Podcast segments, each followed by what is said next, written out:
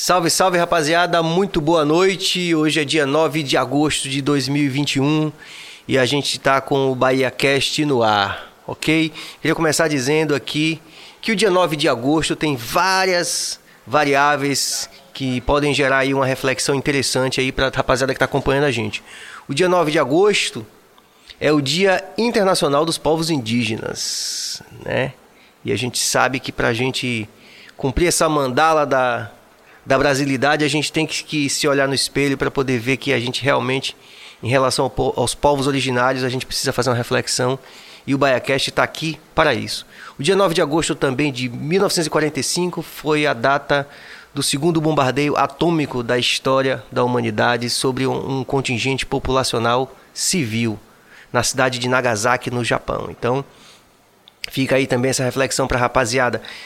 É, são reflexões não para entristecer a gente, mas para é, dizer para que a gente veio, né? A gente está aqui para poder é, contar histórias que sejam relevantes do ponto de vista dessa experiência complexa do ser baiano, do ser humaninho baiano. E em nome de toda a equipe do Bahia Cast, que é Walterson Cabeça no baixo, na, na técnica, Bill na guitarra e também na produção e agitos gerais, além de mim aqui à frente das câmeras, nós temos essa grande satisfação genuína de anunciar esse convidado dessa noite, do dia 9 de agosto, que é compositor, cantor, empreendedor, surfista é. e, na minha opinião, um dos grandes atingimentos da vida dele também, não que os outros não sejam, mas do ponto de vista pessoal, ele é também pai de um índiozinho surfista, assim, mais ou menos desse tamanho, do super. Olho, do olho puxado. Super carismático também, que é, é Bento.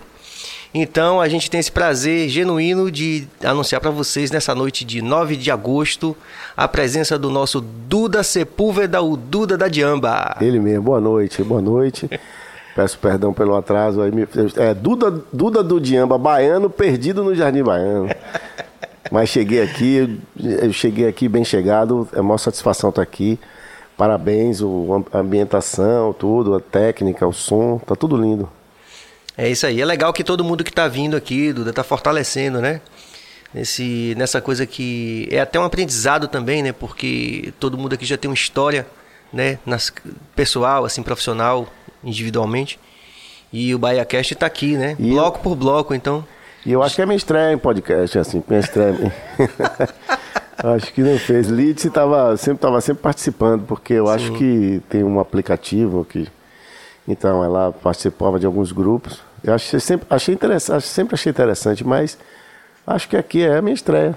Estreia, estreia cast. Pronto, valendo. Lembrando, rapaziada, que você pode se inscrever no nosso canal, faça isso para ajudar o algoritmo a gostar da gente. Você pode comentar também, pode fazer pergunta para o nosso Duda aqui. Você pode também dar like. É importante que vocês façam essa interação e que vão é, construindo junto com a gente essa história do Bahia Cast, que tem um monte de convidados interessantes que já passaram por aqui e estão passando, como é o caso de Duda, e também que ainda vão passar, que já estão marcados, que a gente vai anunciar. É, então, para essa semana toda, a gente já vai ter amanhã a, a sexóloga Mayara Magalhães, a super concorrido aí, essa data dela, que vai ser bem. O assunto, a temática vai ser bem picante. Na quarta, a gente tem o cantor e compositor Beto Márcio também, que é professor, doutor em Química também, uma figura que tem uma história de vida fantástica. E na quinta, uma figura para fechar com chave de ouro a semana, Diego Lugo, que vai falar sobre o mercado financeiro, sobre a vida dele, o crescimento pessoal e profissional dele, vai ser muito lindo. Duda da Diamba. Vamos lá. E aí, cara? Pô, satisfação tá aqui, a gente retomando nossas vidas, né? Eu tô, eu tô com um show, inclusive, o show que está em cartaz agora, que é o show Dentro das Possibilidades, né? De, de protocolos de segurança, é um show que eu estou fazendo com o Renato e que a gente deu esse nome ao show. A gente tá. Como é o nome? É, para retomar, para retomar nossas vidas. E a gente está torcendo para que esse momento seja de fato o início da primavera vacinada, do verão das nossas vidas. A gente está com muita vontade de, de continuar, né? E, e, e, saber que a gente não precisa continuar do ponto em que parou, na verdade, né? Porque esse mais de um ano de, de pandemia, eu acho que tem muita coisa para a gente acrescentar nas nossas vidas. Eu acho que a bagagem ela aumentou e aumentou mais a vontade e o desejo. Então a gente está tá aproveitando essa, esse início né, de retomada para com muita animação e sem pensar que a gente perdeu algum tempo, né? querendo voltar, não do tempo do dia lá do, do, verão onde a gente foi muito bem sucedido e tal, e tá, tinha tudo né, para ser um ano maravilhoso de 2020 e não acreditar que ah, parou, vamos começar agora, voltar de lá de novo. Não. É, é começar do tempo que não parou e que aconteceram muitas coisas, né? A gente sobretudo um momento de reflexão, de, né, Duda? É, de reflexão, de, de, de outras e de outras atividades, de outras é, é, as lives que foram muito bem sucedidas e tudo que a gente viveu, algumas composições, algumas produções, cada um num canto e a oportunidade de até de, de, de, ficar em contato com amigos e com pessoas, né, logo no primeiro, no primeiro momento da pandemia, muita gente que a gente não tinha mais nem contato, só por grupo, assim, mandar um parabéns, bem daquele parabéns WhatsApp de ah, é aniversário hoje dele, parabéns. E aí a gente teve que se aproximar com as, os grupos, né, as lives mesmo entre o de WhatsApp ou de Instagram, e isso acabou que gerou geraram, foram oportunidades que aconteceram, como produção de música, né? tive duas oportunidades. Uma, uma conexão massa com foi Bahia Havaí, com, com Alex, que está lá na Havaí, e com a banda aqui a gente produziu a música que até a letra toca bem nessa, é, nas questões da pandemia, que é Deixa. E uma outra oportunidade que eu tive de gravar com a conexão com a Jamaica, que foi com o filho do, do o Al, o Al Griffiths, hum. com a música, a música deles, um momento de homenagem que rolou, é, Dia Works, é uma música que eu pô, ouvia muito desde o início do, do gosto pelo reggae, né? a descoberta, né? pós Bob Marley. E aí tive essa oportunidade, uma conexão com o Aital, com o Didi Vicente, com a galera de São Paulo, que me colocou em contato com a Jamaica, e é isso. Então a gente está nesse momento agora. E com a satisfação imensa aqui, estreando no BahiaCast. um cast Mas no conta, conta lá no, do começo, porque a gente está partindo do princípio, e, e, a grande maioria das pessoas que estão vendo e que vão ver, uhum. conhecem algo da sua história, da minha história, enfim, das pessoas que participam aqui de uma forma geral. Mas conta aí pensando Mas na perspectiva de quem está conhecendo agora. Na perspectiva Quando da foi... abrangência, né? Do, do, que a gente pode agora de, e deixar isso gravar, isso registrado é. numa. Por exemplo, o primeiro, nuvem, eu né? lembro de você, a primeira vez que eu vi vocês tocando, eu estava no, no andar de cima, não sei se é mezanino que chama, do Criole Caju. Criole Caju. E naquele momento, eu não sei dizer que ano foi isso, mas foi 96, bem... É, 97, bem, no máximo. É. E naquele momento, eu lembro que já tinha algo acontecendo nas apresentações de vocês. Tinha uma energia, assim, uma coisa. É. Tinha um interesse da rapaziada. Rapaz, esses caras tocam de um jeito assim, ali, né, particular. Ali, sobretudo, essa vontade toda era. Era, era, uma, era uma, como uma aprovação, né? Porque na verdade a gente foi tocar lá abrindo o show de cine. e Cine Calmon viu. Você sabe que ele vem, tá, não tá marcado ainda, mas já tá. Ele viu o show da gente na rua. A gente tocava no bar do de do Bill. Juninho, de Bill, é. A gente. É uma conexão entre o, a, galera, a minha galera né, da faculdade, que a gente criou, na verdade, o BADM. É, é, quando, quando eu conheci Renato, Rafael Pondé, Léo Jasmin, na época que tocava a gaita. Então a gente resolveu, junto com Antônio Bonfim, que era do diretório lá do DA, e a gente resolveu falar, tinha um bar de direito, né? Eu estou falando porque tinha a, a, a, Escola de Administração da Federal ali no Vale do Canela, em cima, ali na Graça, tem a de direito.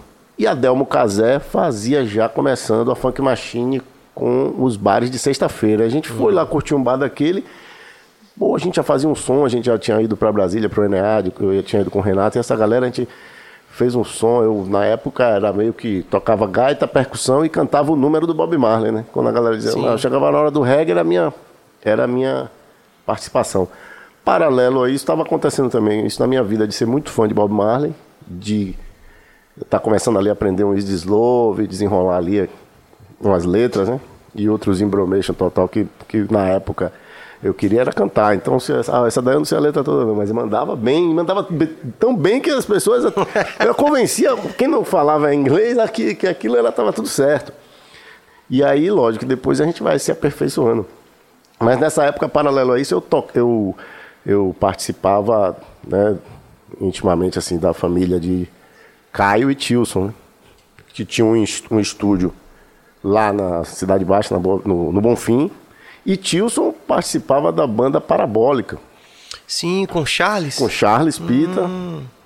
E é com... É de maluco pra maluco. É. Não pode cantar aqui. Aí eu ficava lá fãzão, né? Sempre fui muito fã de música, uma história familiar, musical. Minha avó cantou. Minha avó cantou muitos anos na noite e eu já fui ver minha avó em vários lugares, Clube dos Fiais, coisas antigas assim, lá uhum. na Cidade Baixa. E via minha avó cantando no trem azul que ficava no Largo de Roma. Então tudo aquilo eu participava, minha mãe cantava sempre muito, meu pai tocava timbal, eram aqueles grupos musicais que andavam nas festas, né? não tinha, não tinha muita coisa assim. Não era um show, era um show grande, mas não tinha muita casa de show. Então as, os, os, jovens da época, que eram os nossos pais, se reuniam na casa de alguém com muito violão, alguém sempre que tocava muito bem aquela. Um sarau, alguma coisa sarau, assim. É. E aí eu era muito fã e ficava indo, ia, ia para lá para ficar assistindo o ensaio dos caras. Nessa, Caio fala, vamos fazer uma banda. Com ele, no aniversário dele, eu sempre cantava Bob Marley. Ele, vamos fazer uma banda. Tio Sim comprometido ainda com a parabólica, mas sempre ali assistindo. E aí a gente resolveu, na, lá em administração, fazer o BADM. Convencemos, convencemos o diretório a montar a estrutura, a contratar som. E a banda eram, éramos nós, né? Rafael Pondé já tocando muito bem, violão e cantando. É, Renato no baixo eu tocava percussão e na hora do número do Bob Marley eu cantava, cantava uh, Is This Love, I Shot the Sheriff, Get Up Stand Up e já cantava Jacob Miller, Tenamente Arne. Aí Você... nessa a gente marcou um encontro em Belas Artes, porque a Parabólica foi tocar uhum. essa noite lá, e aí eu reuni. Falei, ó, vou aproveitar que é, a galera lá da Cidade Baixa está lá, vamos lá, juntei essa galera, metade da banda da faculdade, metade da banda que já era, já era da mesma família, que era Tilcinho e Caio, mas Tilcinho ainda naquela, não, eu já tenho minha banda, cara. Sabe, posso ir lá emprestar o estúdio a vocês. E nessa a gente marcou o ensaio todo mundo junto. Lá na, lá na casa de Caio, que era na, numa casa de Tilcinho, que no fundo tinha o estúdio. Pronto, fiz, quando a gente marcou esse ensaio, eu era muito, assim, sempre fui muito, como você falou, né, do surf. E não era, não, não apenas, não era só um surfista, era bem relacionado com a galera que produzia eventos e tudo mais, principalmente nessa época da Uniclubes. Meu irmão já participava dos campeonatos, eu já tinha, já não podia participar porque eu já não era mais a Uniclubes era dos colégios, né? Secundaristas, no caso. Então, até eu já estava na faculdade, não tinha como participar, mas fazia participar das organizações. A geração do meu irmão, que é seis anos, o pessoal mais ou menos seis, sete anos mais novo que eu, estava ali sempre Léo. de Léo. É. Aí falei, pô, Falei com o Fabiano, que era o presidente. Ele, rapaz, a gente vai fazer uma festa de premiação. Uma banda. Eu digo, não, a banda é a minha, mano. A banda é a minha, já botei o nome Sensimila. Depois que ele trocar, não, a banda é Sensimila, banda de reggae. Pô, corri pra galera e disse, rapaz, a gente já tem um show. Vamos aí, 10 músicas no mínimo. Eu achava que pô, eu calculava na minha cabeça um repertório de um show, eu calculava como um repertório de um LP, assim, 10 a 12 músicas. Eu ia falar, pô, a gente vai fazer o repertório de um disco. Pô. Chega lá, toca 12 músicas. Hoje eu vejo que 12 músicas não dá nem meia hora de show, né? Uns 40 minutos de é. show. Mas vamos nessa, ensaiamos. Eram nove músicas de Bob Marley, Tem na Mente Arte, Jacob Miller, e uma música de Paulinho Marola com Fabrício Rios. Hum. Que hoje tem o trabalho, desenvolve esse trabalho né, massa com o Amadeu lá na, na Casa da Música, Itapuã e tal. E eles tinham essa música e Paulinho era amigo também de Tiozinho. Aí vem, daí que Paulinho vem, com amigo de, de Tiozinho e, e Caio. E aí a gente junta, vamos nessa, ensaiamos. O, faltando é, é, tipo uma semana assim para o show. O cara liga, olha, não vai ter mais a festa não. Falei, não, agora a gente já está ensaiado. Aí Caio, tio Sil, era amigo de Renato. Renato, Renato falou, não, porra. Ô, Bill, como é? A gente aí já tinha o BADM, a gente falou, não, velho, vamos ter que tentar essas duas oportunidades. O BADM era na quinta e o Bar Babilônia nos recebeu com a, toda a família. Na sexta. Na sexta-feira. Então a gente aí ficou tocando quinta, BADM, sexta, Pelourinho, Ladeira do Pax, ali na esquina, o Babilônia. E dessa, aí desse bar foi que a gente, o Cine Calmon foi assistir a gente, achou legal, gostou. e chamou, Chamou a gente. pro E, nós e aí, eu- nesse momento onde a gente já tá tocando no BADM, eu fui ver vocês no PAF de Ondina.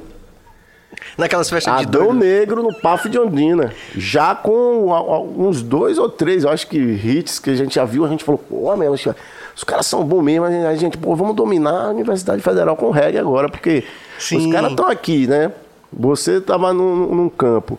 Seu irmão ali, no- campo mais propício, eu acho, ao reggae, ao pensamento, que era lá São São, Lázaro. Lázaro. A gente, a administração, com a rapaziada que tava afim de curtir a festa. Pô, eu falei, ah, agora vai ser legal, vamos fazer, pronto. Aí, aí chegamos ao Crioulo e Cajun, que é isso, que é Cine Calmon vê um show da gente fala assim, pô, vamos botar, vamos, vamos, vamos. A gente, eh, era muito amigo de Rosa também, isso o tio Cinho já estava tocando com a gente. A coisa andando, a gente não parando de ensaiar, a gente ensaiava quase todos os dias. Era um roteiro muito louco que eu fazia todas as noites, saía da faculdade. Eu ia lá pro Bonfim, ensaiava, depois a gente saía conversando ainda, aquele, aquela, aquela, aquela, aquela efervescência, né? Eu ia levar, fazia questão, não, eu levava Paulinho de Itapuã. Saía do Bonfim, levava Paulinho de Itapuã, voltava pro, pro Costa Azul, às vezes com o Renato no carro. Eu tinha um, na época, tinha- a, a- eu tinha um, um Uno, o Renato tinha um Uno, com os dois carros iguaizinhos. né? Eram os carros da banda, assim. A gente aí fazia o Dos transporte. corres. Dos corre. Fazia o transporte. No outro dia de manhã cedo, estava na faculdade, cada um fazia o seu corre. E nessa a gente foi tocando do do- depois do Crioulo e Cajun, aí a, a gente já, já vem a, a fase das praças do Pelourinho, né? E aí a gente já começa a abrir o show do Rasbuta na, na Jubiabá, que agora nem, nem existe mais essa praça, era um, é um estacionamento Ali agora. foi o ensaio do Descarregue. Descarregue. É, O bloco Descarregue. Rasbuta e banda Tchaca Tchaca. E eu já era fã de Rasbuta, assim, falava, porra, o cara, velho, vamos abrir o show do cara. Jamaica é. É, E as paradas assim bem. E aí a gente vai para e aí começa a nossa carreira no Pelourinho, né? E nada melhor do que uma banda de reggae começar assim com o aval do Pelô, né? Era uma fase onde ainda os bares de reggae estavam bem ativos, né? A gente antes de tocar o nosso camarim era basicamente os, o- o- os bares do reggae, né? Antes da, da praça do reggae levar todo mundo para lá. E aí a gente começa, e aí a gente começa a ter êxito do lado do paralelo ao, ao Adão Negro, assim, a- e, e- a gente era muito fã da Papoula, e aí começa a ser convidado, né? Uma figura chamada eh, Fausto Moraes, que, que já nos deixou né, um bom tempo. Ele foi o nosso primeiro manager, assim, o primeiro empresário, o cara, o cara primeiro investiu, assim. "Ah, A gente precisa fazer um panô, ele, toma grana aqui. O nome da produtora era Luz do, Luz do Sol, quem descobriu a gente foi um cara chamado Dilermando, que era sócio dele. Ele era contador, sei lá, trabalhava na, no, do chiclete com banana. Então isso tudo era um respaldo para você dizer assim, pô, o cara do chiclete com banana, nosso empresário, e a gente agora vai para as cabeças. E ele aí, vamos nessa, vamos. Vem uma oportunidade que. E aí tudo vai casando, né, Sérgio? A história é assim, a história vai sendo construída assim. Você vai com vontade, você vai tendo fé, você aponta pra fé e vai. E vamos nessa. A banda é boa. Minha, meu irmão tava ouvindo a fita em casa, minha mãe a- elogiou, eu do quarto ouvindo ela elogiando e perguntando quem era. Ela, é a banda de Duda. Ela, porra, ela, pô, que banda tá massa. Eu falei, pô, minha mãe é mais exigente, assim, eu nunca nem tinha coragem de mostrar pra ela e ela já descobriu, disse que é legal. E aquela, aquele estímulo não tinha, não tinha pra onde correr, era fazer aquilo, né? Estudar Agora, e tocar É isso, noite. interessante. Eu queria fazer várias perguntas já no que você falou aí. Eu vou tentar ser sintético. Uma foi que o contexto que você apontou do Pelourinho e Salvador como um todo, estava acontecendo alguma coisa, Tava. né? E então o reggae estava acontecendo também, Também. né? É o reggae e o rock, eu acredito que na época. O alternativo em Salvador A gente é. E aí vem Rui, né? Aí a gente vai chegar a Rui agora. Rui Mas Mascarenhas. uma coisa, logo pra, pra, pra não esquecer, é, eu sigo o Agamenon, né? Sim. no, no Insta. E eu dou like em tudo que ele faz. 99,9% das coisas eu acho legal. Ele é sempre muito espirituoso, né? Muito bright, né? Agamenon, ele que teria cunhado, né? Tem essa confusão aí. Que teria cunhado o termo axé. Axé, Axé Music. Ele também cunhou um termo que determinou muito a atuação da Mosaia, da Diamba e da gente, que foi o Neo Reg. Você lembra disso, dessa matéria? Não, eu lembro ele acabando com a banda de Amba com a fita que chegou na mão dele, cara. Eu lia, eu, eu lia. Mas você lembra dessa coisa do Neo Reg? Porque o que eu quero, queria, só que eu queria deixar eu, eu documentado falei, aqui. Essa fita chegou na mão dele, mandaram uma fita assim bem precária de um show que a gente fez, eu acho que Mucuri e tal. E aí, aquela coisa do. Ele detonou, foi? Não, alguém que mandou pra ele, não, essa banda é muito boa. Alguém mandou entusiasmado com a nossa, Ah. é, as nossas apresentações, o nosso desempenho no palco, alguma coisa, e mandou uma gravação tosca. Ele, Aquela, ele né? desceu a madeira. Mas ele cunhou. Não sei, se nesse momento, não sei se nesse momento, mas teve um momento que a coisa tava mais ou menos. Tava ali, tava.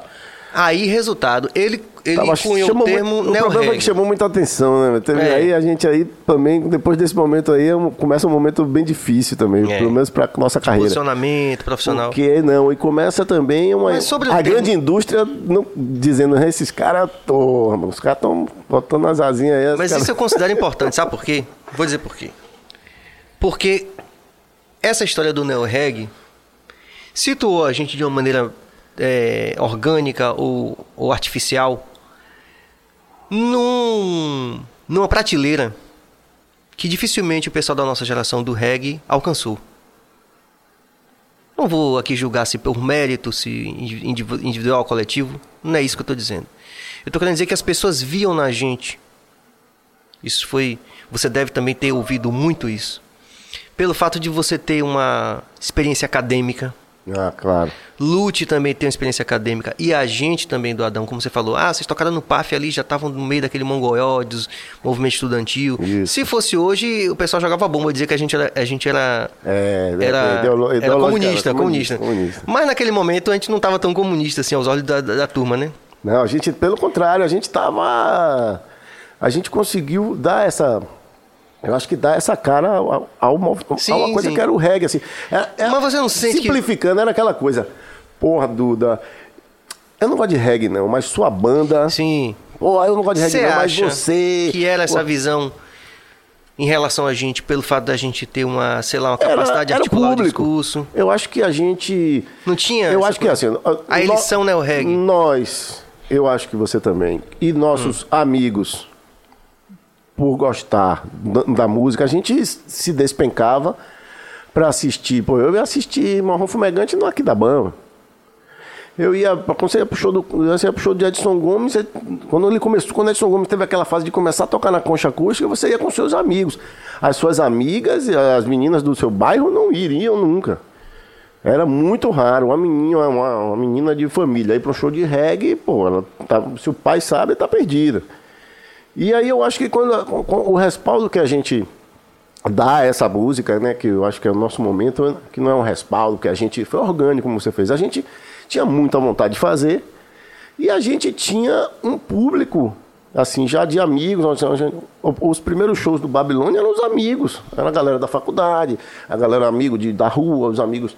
E a gente conseguiu fazer uma leitura e, e conseguiu cooptar amigos de ponta a ponta da cidade. Pô. Paulinho Marola era de Itapuã, Caio do, do Bonfim e, e junto com o Tilcinho, eu morava no Jardim de Alá, a galera do surf, então a gente articulava uma galera. E era isso que fazia, que fez com que a gente já tinha nosso relacionamento com as bandas de rock, porque eu acho que aí a gente fica mapeado enquanto movimento rock. Tanto é que é nessa, nessa, nesse momento que vem o Garage Rock, que Rui promove não só o Garage Rock, mas a movimentação, já trabalhando com vocês e tal, e, o, e esse público já começa a ter um material a buscar, que eram os discos. Né? A gente já tem a oportunidade de, de, de, ter, de sair em coletânea de CD.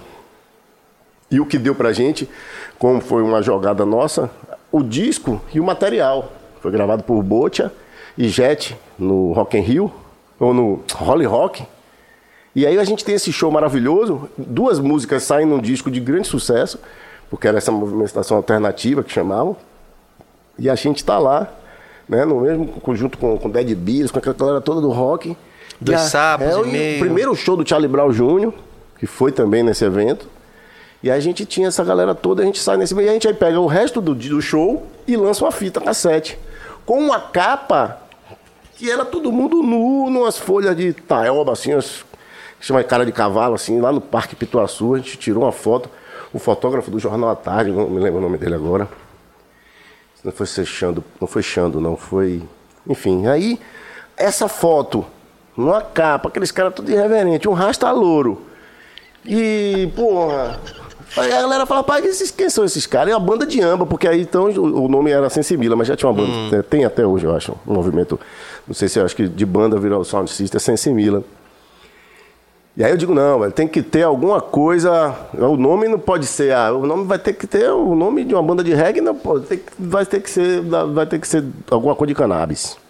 E aí retiro do, de um pensamento e de uma letra do, do Marcelo D2, que é Diamba é coisa excelente, remédio para dor de dente, assim como modernamente. Diamba não mata a gente. Aí, pronto, Diamba, pronto. É Olha isso. que coisa legal que você sinalizou aí. Ainda tinha o um fenômeno, que era um fenômeno em si mesmo, que era o Planet Ramp acontecendo. Isso.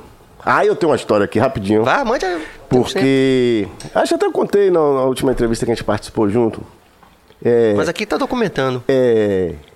Eu, nessa, a gente. Bota, a banda tem que tocar. Então, o, o empreendedorismo na minha vida começa já estudando administração e tendo um produto. Assim, porra, velho, você, velho, rapaz inteligente, rapaz, bonito. Você resolve cantar reggae, fumar maconha e surfar. Porra, você está querendo dificultar Deus de lhe ajudar a chegar a algum lugar, meu filho. Aí vai, aí vai ficar mais difícil. Eu falei, vai mais difícil mesmo. E nessa a gente vai para. Botando a banda para tocar, a gente incluiu a banda no Enead de Fortaleza. E lá se vamos nós, vamos nós para cá. Assim, quem não era aluno, a gente deu um jeito de botar no ônibus e vamos embora. Vamos tocar lá no, na festa do Enead, né?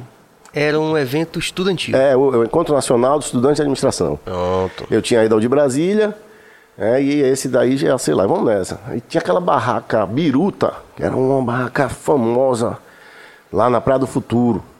Né? É lá, é, Fortaleza, é isso mesmo. E lá ia ter o show do Planet Ramp. A gente aí tava aí, foi de tarde, curtiu uma praia, os caras estavam passando som.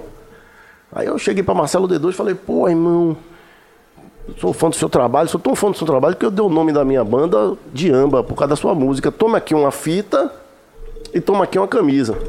Ele aí ficou amarradão. E aí deu ingresso pra gente, a gente foi de noite, depois fomos lá no camarim, foto, aquela coisa toda, pronto. Vinha, acabou, massa, tocamos lá, foi um sucesso, show, a banda, ó, experiência interestadual, estamos tocando já pelo Brasil. E aí chegamos em Salvador e a gente tinha um show no mesmo dia que ia ter um show do Planet Ramp numa casa da Orla e os caras entraram em cana, né? Doutor Itami Casal. Ah, Itami. Também conheci, casal da conheci. DTE. Esse nada. Esse maconha não Ele foi aluno de inglês de minha esposa. É. Eu encontrei com ele dentro da sala de Prendeu aula. Prendeu a galera. Eu... E sai uma foto no Jornal à Tarde de Marcelo D2 com, com a camisa. camisa. A camisa que eu dei a ele Fortaleza. Que moral, velho. Minha mãe, você é malo. O cara tá preso, você tá festejando. Eu digo, minha mãe, ele foi preso com minha camisa. Com a camisa que eu dei a ele, a banda de amba. Agora isso aí vai estourar sucesso. E aí várias dessas histórias que vão acontecendo e vão engrossando esse caldo, né? Você vai dizer, não, você vai acreditando cada vez mais. Quando foi que vocês lançaram o primeiro álbum? 2000. Que a foi gente... que gravaram lá em Salomão. Isso, a gente já tinha as músicas e gravar não era, gravar não era fácil, né? Pra gente já foi mais fácil, porque já vem Salomão, que hoje eu tenho o prazer de. Cabeça é, aí, tava, era, né? O, era o diretor do estúdio aí. Primeiro software, o Cakewalk é, 1. Era um. Com Edit, né? Com Edit. Com Edit. Eita. Gravei o disco só inteiro. Só tinha rec é. e só. gravamos o disco inteiro lá, gravamos com, com a energia daquele estúdio. Salomão, inclusive, que eu encontro agora já di, direto, porque a gente tem a loja lá no, no, no, no Bela Vista e ele tá de volta na Foxtrot. E aí eu e você Enquanto sabe ele... que é interessante é, que ouvindo vocês no Spotify, a música nessa lista de músicas mais tocadas do Spotify tem pelo menos duas ou três canções desse álbum. Esse álbum é o álbum até hoje, cara. É o álbum gravado com menos, menos, menos recursos. Recurso. Foi o disco que quando a gente conseguiu, quando a gente tem um marco de 25 mil cópias vendidas assim, CD mais, manda mil, manda mais mil, manda mais mil, manda mais mil, manda, agora manda dois mil, três mil, assim, 25 mil, botando no carro, na mala e levando nas lojas, levando no Iguatemi, levando na, na modinha, levando na loja do, do, do, do da Estação da Lapa aqui.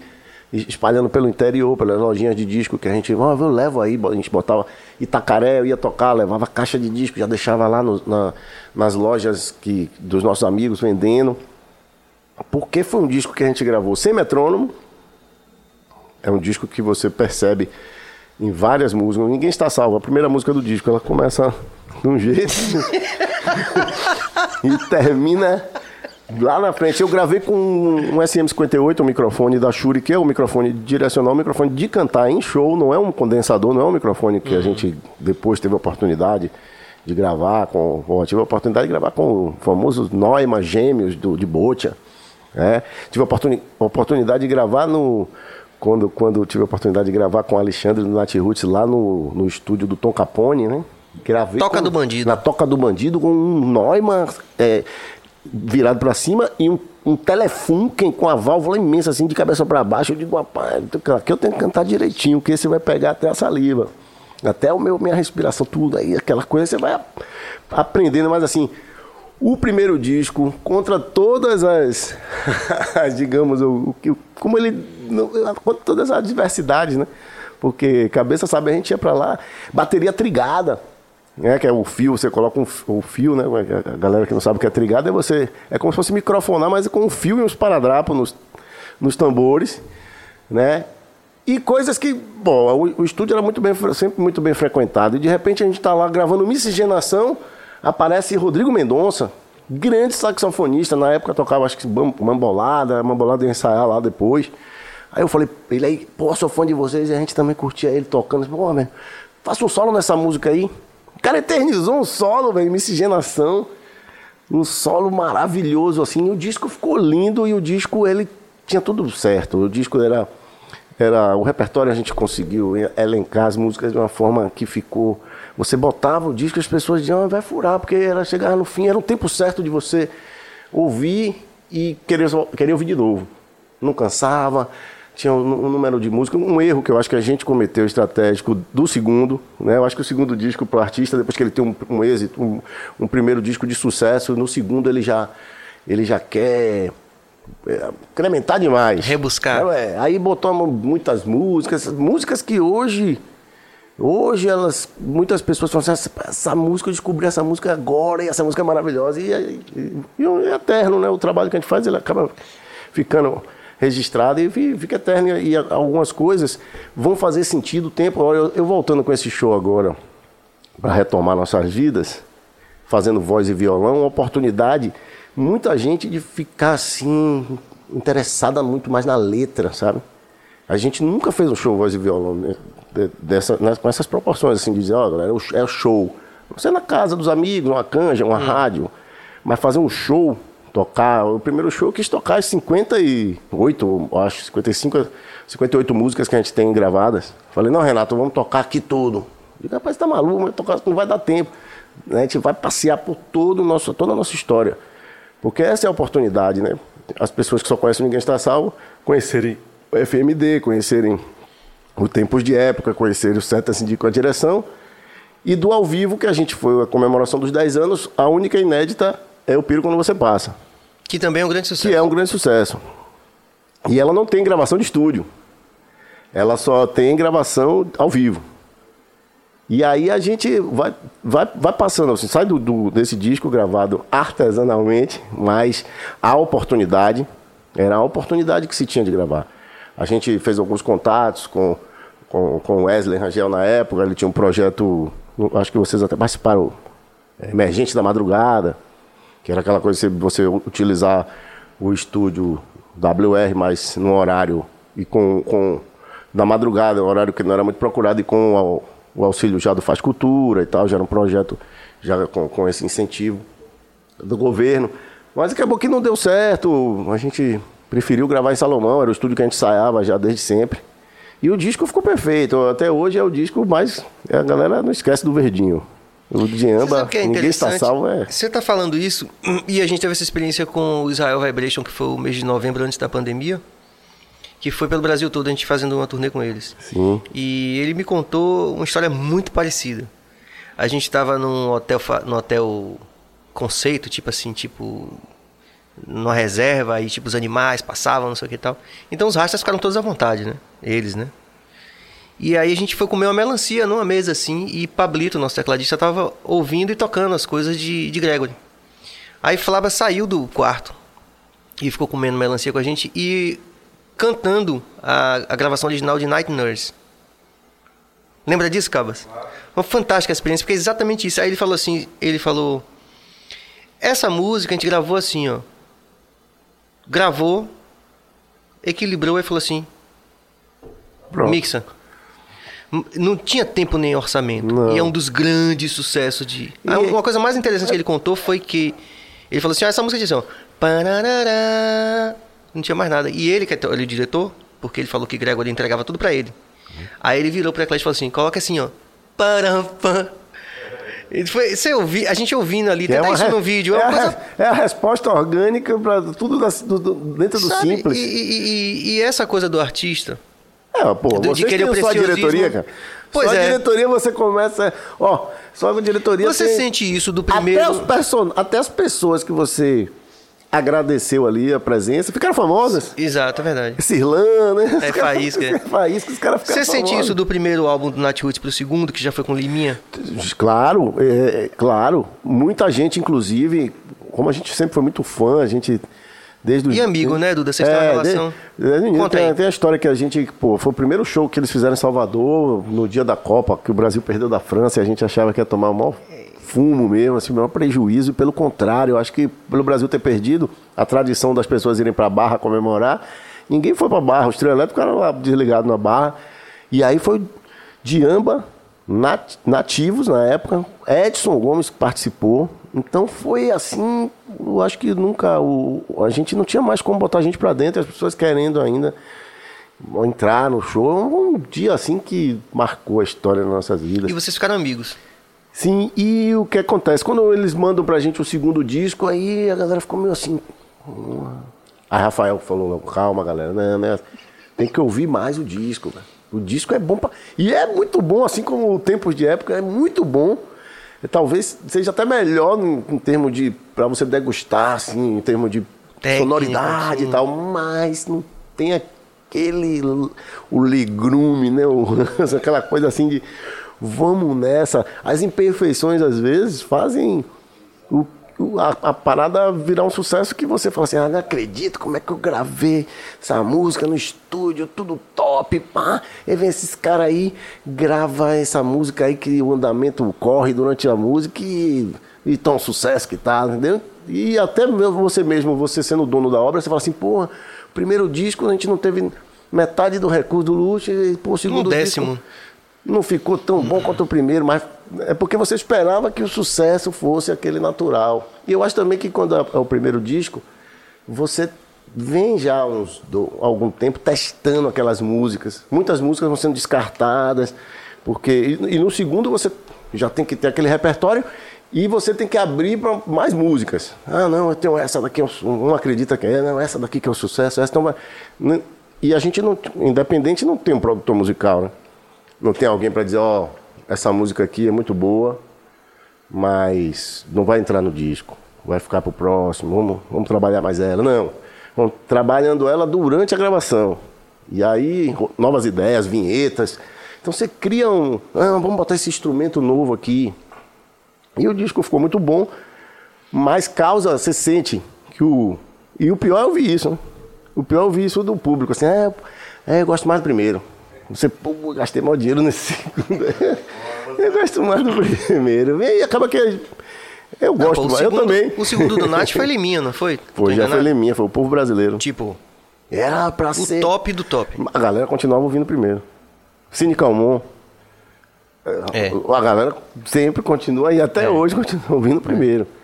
E a gente toca, se a gente não toca Loucura Maior, não toca Ninguém Está Salvo, não toca Vida Perigosa, ainda mais eu tenho sentido isso neste momento agora. Sobretudo neste momento, porque não deixa de ser atual o que a gente, o que a gente disse há 25 anos atrás.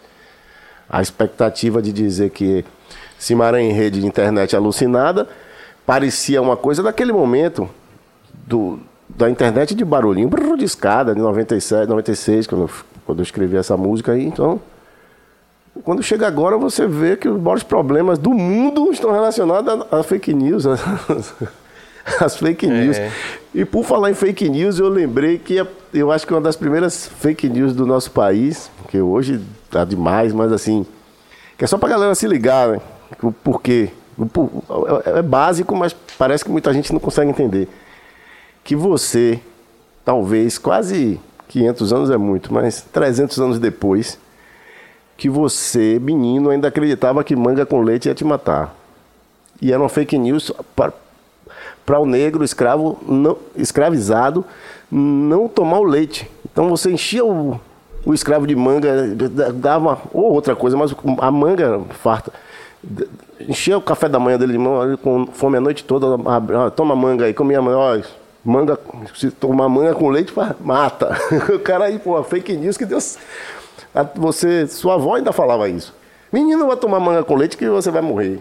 É verdade. E aí só pra gente, só abrindo esse, pra gente fazer essa, esse, essa, esse pensamento, a gente Sem dúvida. poder colocar isso e saber que, que hoje é muito mais poderosa. A internet alucinada, ela é alucinada mesmo. É, a gente está emaranhado nessa rede. Total.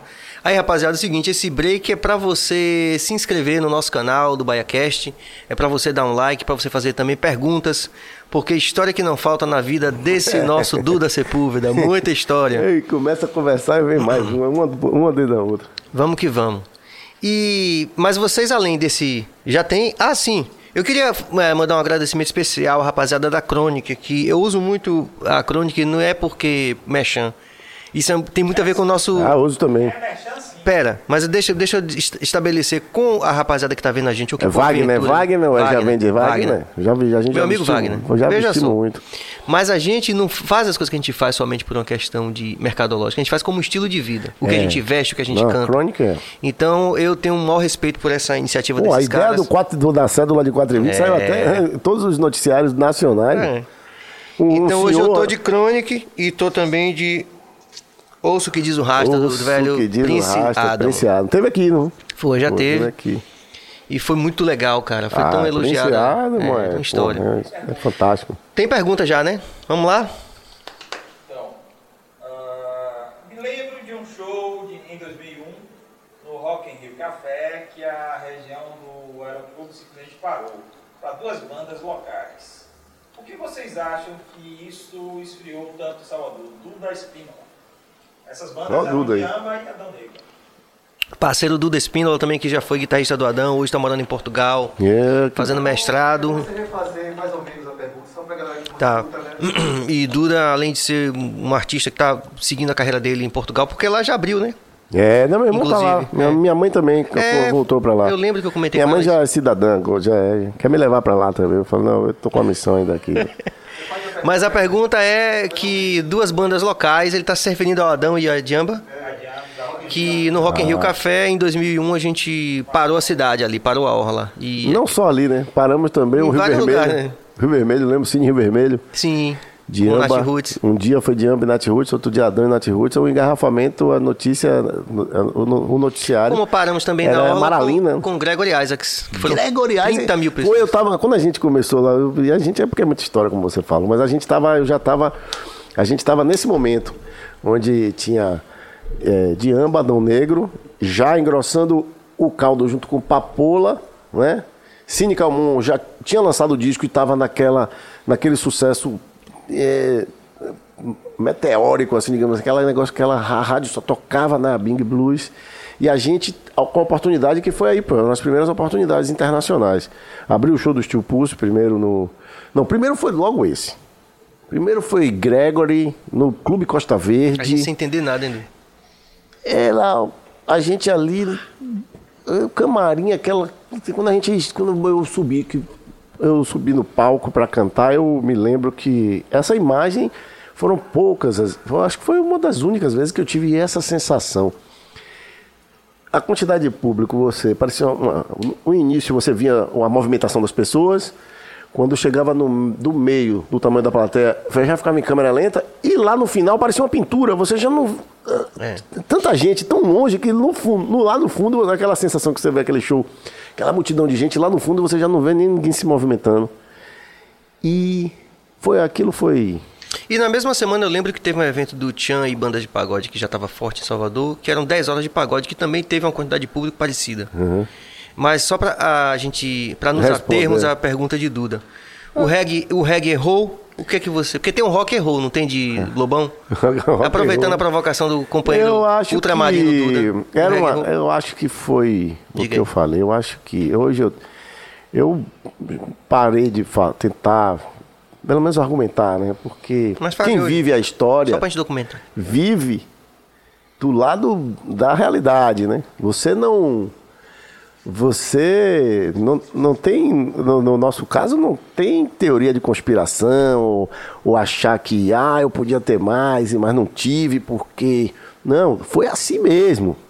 Eu tive a oportunidade de ver, ouvir, é, em uma rádio onde tinha um programa. Eu tinha um programa de, de, de reggae, tive muitos anos esse programa Transamérica. na Transamérica, o Transreg. E eu fui o primeiro garoto propaganda da Amarralo. Amarralo lançando a, a, a marca. Tony me chamou, o dono, com Bira, o irmão. Na época, Caribé fazendo o meio de campo. E eu, surfista, cantor de reggae, por uma popularidade na época, aquela coisa. Eu fui o primeiro garoto propaganda da televisão, lançamento da marca Amarralo. Eu vestidão de Amarralo, falando que a loja e tal. E virei o garoto propaganda patrocinado pela Marralo e patrocinava o meu programa também. O nosso Transreg, o nosso programa. Que Fábio já participava, já junto com a gente, né? Eu fazia o programa com o Nardelli no início. E o programa foram anos, muitos anos na, na rádio.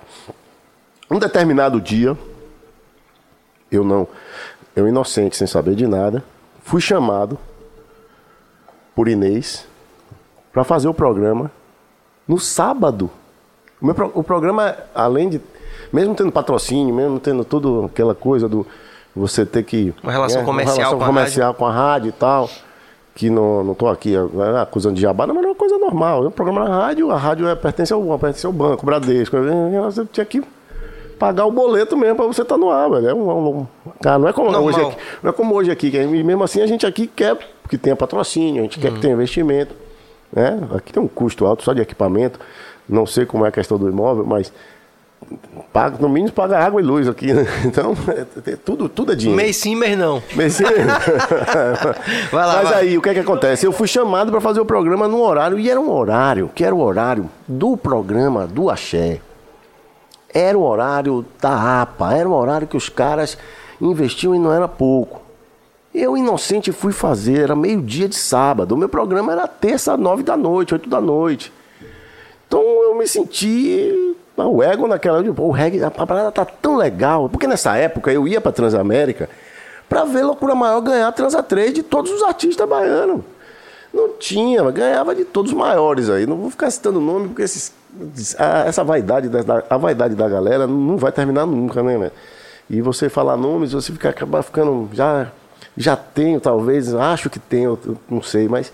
Por, por falar a verdade, né, velho? Na verdade, nesse meio ele é Vocês muito- estavam batendo pico eu ia de- pra lá pra isso. Eu ia pra lá, às vezes com o tio Bill, eu ia pra lá, só pra gente, a gente não tinha o que fazer na rádio, não era dia do meu programa. Eu ia pra lá sentar e ver, era o telefone ainda. Então tocava, transa, era Transa 3, tocava três músicas. Loucura Maior, não sei quemzinho com o sucesso da- do, do- do- carnaval e não sei quem com é, a, a- a mais famosa com aquela música do momento. Loucura Maior ganhava. E aí, isso vai, vai deixando a galera. Não sei, eu, eu sei que os caras investem mó grana. Eu tava lá com o programa de uma hora num dia da semana. De repente eu fui pra fazer o programa de sábado, meio-dia. Lógico que eu tô achando que é o meu merecimento. Eu tava achando que, pô, a gente bombou tanto que a, a direção da rádio resolveu botar a gente no sábado, meio-dia, porque o reggae tem tudo a ver e, e tá, o movimento tá crescendo. Cara, era alguma treta entre eles lá e, e a rádio, velho. E eu fui o boi da- de piranha. E eu ouvi um dos maiores nomes aí do dire- de, de direção de bloco de carnaval. Ele, ele gritava plenos pulmões e, e ela tirava o a diretora da rádio tirava o telefone assim, o fixo, né? E botava assim de lado. E ele gritava, mas ele gritava assim, porra de reggae! Mas ele gritava assim. Até hoje, ele, talvez ele não saiba que eu, que eu sei disso. Em alguns Vai eventos. saber agora. Em alguns eventos, quando eu encontro com ele, eu faço questão de não cumprimentá-lo. Não Sim. tenho nenhuma vontade de falar com ele, porque é uma vida, cara. É uma, é uma carreira, é uma história, é um trabalho. E não dava pra gente competir com ninguém, nem prejudicar ninguém.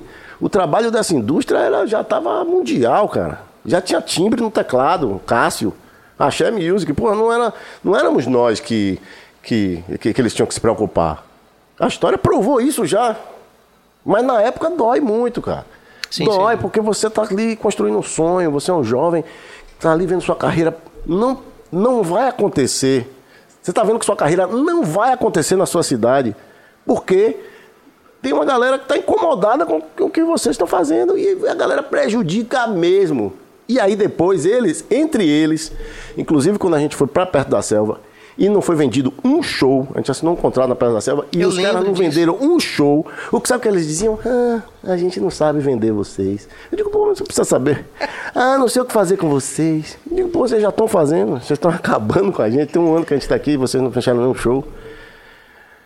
Aí um cara, o cara que foi o cara que foi mais legal foi o Jorginho Sampaio, que botou a gente para masterizar o disco lá em Carlinhos, lá no, no- no- esqueci agora, Renato e quem foi fazer isso foi Carlinhos Freitas. No Master Record, um, um estúdio, o melhor estúdio de masterização da época. E aí o Ninguém Está Salvo ganhou essa masterização. Ora, nessa época lá dentro era, um- era uma, uma, uma- uma- eu, via, era telemarketing. Eu via os caras, porra, Chechel chegar lá, os caras da minha parte, eu quero dinheiro, eu quero disco de ouro, eu quero mulher. Então era- ficou uma coisa muito arrogante. Nessa época, é, o Jamil tava saindo de lá e, mano, sempre muito empresário, além de artista, um cara que a gente admi- eu admiro muito, assim, um cara muito inteligente. Ele apertou minha mão e falou assim, boa sorte. Mas eu sentindo boa sorte dele, que ele tava dizendo, rapaz, eu tô saindo daqui dessa onda, porque se- a parada se tornou uma, uma onda muito e ele, louca. E ele em específico, a gente pode até, Bill, falar E depois a banda, depois ele, ele foi que eles fizeram o maior sucesso. Ele, inclusive, é um cara que te- dentro dessa turma sempre se interessou muito por música. É, não, é. Não é à toa que ele né, mexia com, É, com- até pouco a gente até pouco tempo ele mexia com acabou show. que a, a minha a nossa empresa no caso né a razão social Eduardo Sepúlveda mas a LB junto com o Litz a gente estava vendendo Sim. é, o show ele Tennyson e, Sim, Zarat como os, compo, é, eram os compositores assim o show né É, que eram os lindo três, show, fazendo eles tocando as músicas e contando assim como a gente está conversando agora contando por trás dos bastidores como surgiram a música como surgiu essa música Eu fui nesse show, muito legal. Nessa época também, a Perto da Selva tentou é, fazer é, o o primeiro disco de Jal, quando o Jal lança um disco de, de reggae, né? Assim, com Ifá. com Ifá. E era isso, cara. Então a explicação é só essa. A gente não sabe. Eu, o do que eu sei, eu posso dizer. E não tenho a mínima. Não tenho a mínima dúvida que aconteceu mesmo. O boicote ele foi pra logo dizer assim: ó, nem vem que não tem. Fique lá, quer, quer, quer tocar, sai, a gente aí vai pra São Paulo, a gente aí começa a ter que sair, aquela coisa de, pô, tenho que sair, vou ter que. Raul Seixas já fez, o Caetano, todo mundo já fez isso, porque a gente não tá na hora, porque só eles vão poder morar aqui, fazer sucesso daqui pro mundo. Pô, por que, que a gente não pode continuar o nosso, trabalho? E aí eles faziam dessa forma, chamavam a gente pro show, abriu, a gente ia amarradão, abriu os shows. Mas eu, eu bati. Só pra, pra resumir o, o à estilo. vontade, você tem o tempo eu batizei, posso dizer, batizei, depois de que Ivete saiu, eu batizei todos os cantores até, até o atual do, da banda Eva. O grupo Eva nunca fechou um show, nunca deu uma oportunidade, nunca fez nada por mais ninguém, a não ser eles, lógico, porque senão eles não estavam até, até hoje. E quando eu vejo, eu falo, pô, eu vejo, eu vejo, às vezes eu me lembro e digo, pô, Saulo gravou Diamba, andava a gente, a gente fazia as quintas do Viró junto com o Jeffrey. A gente conheceu ali Saulo tocando mesmo na Chicafé, a gente era, andava junto e tal, aquelas passagens de som massa. Aí ele vai pro Eva, Duda, to- venha cantar aqui. É, Saulo sempre foi. Fui, fui lá, levei aí, pronto. Você vai e leva seu público, leva a sua, a sua arte. Aí veio o Emanuele, Duda, vem pra cá, vamos cantar no trio, vamos fazer isso, vamos fazer aquilo. Aí você vai. Aí veio, o, é, depois de Emanuele foi logo esse, é, é, Felipe agora. Felipe. Felipe é, Pezzoni, né? Felipe. Felipe, lançamento lá na Farol da Barra, Duda, venha. Ou a gente aí vai. Isso tudo parece assim, parece, são assim coisas, é oportunidades. E no fundo eu sempre soube que não era oportunidade, porque quando você ligava na sequência para tentar alguma coisa de oportunidade, dizer assim, pô, como é, tô com material novo, vamos pelo menos tentar ver. Não, não pô, depois você passa aqui. Então é isso, cara. Eu não, não tenho te explicar. Eu não tenho. Se, se, se, se, se tem muita gente que eu, eu tô aqui porque eu tô com você, a gente tá aqui numa. Abra seu mas, coração, rapaz. Mas Diga o que você não quiser. falo isso, nós não falando isso, porque você acaba ficando como um cara que não deu certo e, tá, e, e é revoltado e fica aí falando mal de, com inveja das, de quem deu certo. Não sei até que ponto eu, eu não dei certo e não sei até que ponto essa estratégia deles fez eles chegarem onde, Algum onde não também. dava mais para chegar, porque. É. E hoje em dia tá do jeito que tá. A guerra tá maior e a pandemia maior ainda. E o final da pandemia a gente vai ver agora. A- a- agora é a guerra. Eu acabei de ouvir um. vem- Você vem, começa a ouvir notícia na rádio. Ah, não sei quem libera uma área para fazer uma festa, em não sei aonde. Isso não pode. Por quê? Porque a pressão tá grande, velho. O padrão de vida, o padrão de, de cachê dos caras é muito alto. E agora a gente, a gente vai ter que esperar, né? Se para todo mundo vai acabar e a gente vai ter que ficar esperando, porque os caras estão sentados lá na mesa de quem pode, do poder, com o dinheiro para fazer as festas deles. E a gente vai ficar aqui com o nosso público, graças a Deus, vivendo da música, morando sei. bem, comendo bem, vivendo bem, mas sem, sem o alcance e sem poder fazer programa na Bahia com multishow, vir com toda a estrutura para poder aqui você fazer. E aí, ah, vamos convidar. Convida quem? Convida ali, uma, guerra, já deve ser uma guerra para ser convidado, meu irmão. É, é loucura, é loucura. Mas me diga É uma loucura. coisa, mas você, pelo seu perfil profissional diverso, você, independente do reggae, você também tem outros atingimentos. Fale um pouquinho sobre isso. É, na verdade. Junto eu- com leads e o tudo. que co- Que é uma coisa bonita que vocês vêm É, fazendo. O que começa é o seguinte, Serginho. Não tem outra. Com esse panorama, onde você tem a coragem de falar, às vezes, não- com tanto, tanta é, educação e, e como eu estou falando aqui agora, mas quando você encontra nos bastidores se- é, pessoas que você sabe que são pessoas que, pô, você aí fala mesmo, diz, rapaz, você tá errado, como é que você faz uma coisa dessa? Pô, não faça né, desse jeito. E aí você sofre muito. Eu fui, uma vez eu fui tocar numa festa desses, desses- dessa galera, eu toquei, eu terminei, eu acho que cinco minutos antes, eles queriam que ficasse encaixado a música, uma música com. E eu não pude ter acesso ao meu camarim, porque o tal do, da dupla sertaneja ia lá. Eu falei, pô, velhão, um cachê desse que você me paga, pra eu ficar de banda de, de, de bucha de ali para poder, enquanto o, o público se distrai, que você troca o palco, eu não posso voltar pro meu camarim, você, porque eu terminei o show, é, sei lá, duas músicas antes do previsto, você disse que eu deixei um buraco, aí aquela produção, aquela galera cheia de tiração de onda. E aí, velho, saem espalhando por aí que você não fecha mais nada, não fecho mais nada com esse idioma, porque esses caras começam. Aí eu falei assim, ó, velho, a gente não vai tocar. Então, desde sempre, desde o BADM, como eu contei aqui no início da entrevista, Sim. para tocar uma banda de reggae, eu aprendi sempre que eu ia ter que fazer a festa. Tenho que fazer a festa, cara. E, e nessa, E você aprendeu a fazer festa. é, e nessa a gente aprendeu a fazer festa para poder botar a banda em cima do palco. E grandes festas. A gente E aí, a gente, agora e aí do... quando a gente tá com. Quando eu me, quando a gente, quando eu me caso, né, começo a namorar com Lidse, e a gente vai morar em Estela, a gente fazendo muita festa, não só já fazendo festa, a gente, pô, a gente trouxe Zeca Pagodinho, cara, a gente fez festa, não sei nem adianta sem participar, só a gente fazendo festa. E a gente vai morar em Estela e a gente sente essa, esse, esse novo momento de Estela como agora realmente considerado bairro domiciliar de Salvador. Né? O prefeito vai lá e inaugura a Mãe Estela e, e ao mesmo tempo um empreendimento na Santa Helena, um edifício no Estela Maris. Então, quando você fala assim, ó, chegou aqui, a gente já está aqui, a moçada aqui é carente de evento. Pô, a banda só vai tocar se a gente fizer o evento.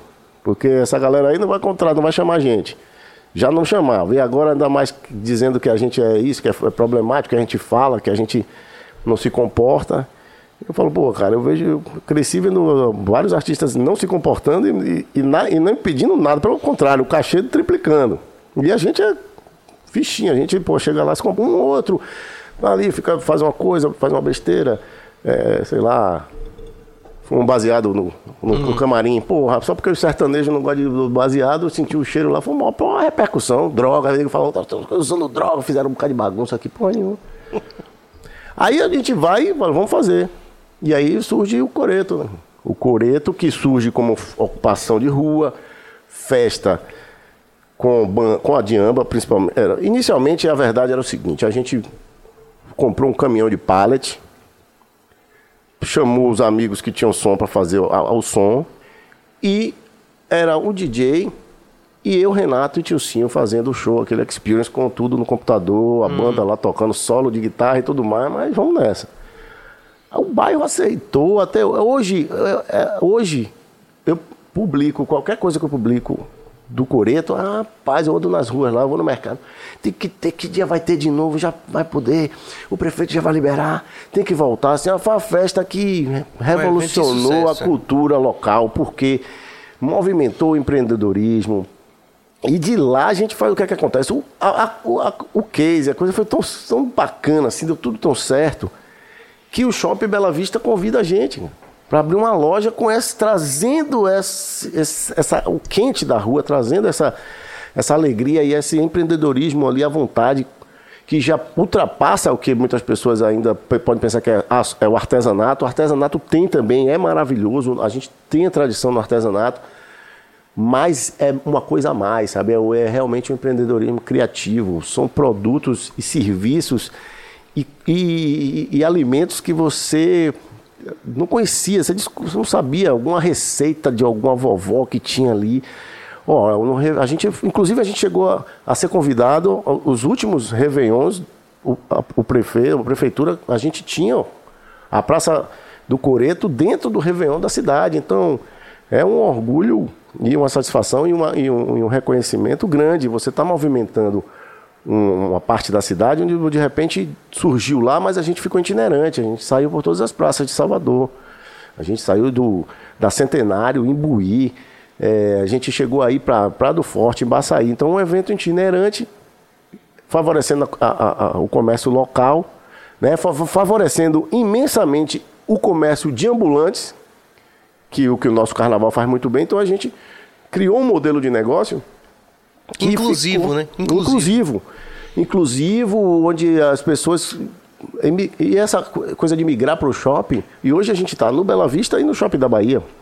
Então, é, esse momento é que começa tudo porque porque o, marido queria tocar, a banda dele tocasse e a mulher empreendedora vamos fazer uma festa. Então é assim, cara, as coisas dão certo, faz, tem que fazer, cara. Tem que fazer, não é fácil. E não deixa de ser fácil. Porque cada dia está mais difícil o mercado, a situação Sim. econômica do país. Então, Mas realmente, tem... vou lhe dizer, a minha. Posso dar um Claro, depoimento? Claro. Eu realmente acho assim um, um case de sucesso fantástico e que. Porra, pra gente, não só a gente participar, mas você vê a resposta do público, as pessoas que. que É gratuito, né? É, e que, e que você vê um perfil, inclusive não só no sentido de quem vende lá as pessoas, que dá oportunidade para trabalhar, mas o próprio público, um público que tem uma interseção muito maior do que somente um grupo de tal idade, de tal Família poder total, aquisitivo. Todo. De bobo, que é o nosso representante maior da, da, da loucura etílica do bairro. Um cara muito inteligente. Sim. Que, Inclusive tem história com vocês que ele conhece, você é da cidade, que saía com não sei com você. né? Ele, sempre que eu falo de você, ele fala, eu conheci, eu andei muito com ele e tal. O cara que era um cara da sociedade, assim, um cara bem, estudou no Sofia Costa Pinto, mas preferiu ser um beach homeless e Sim. e, e viver a loucura dele lá. Dele a artistas famosos que vão lá curtir, ficam ali e dessa, dessas últimas edições que foi assim. E você vê, né, a caminhada como é. Por exemplo, pô, conseguir um patrocínio.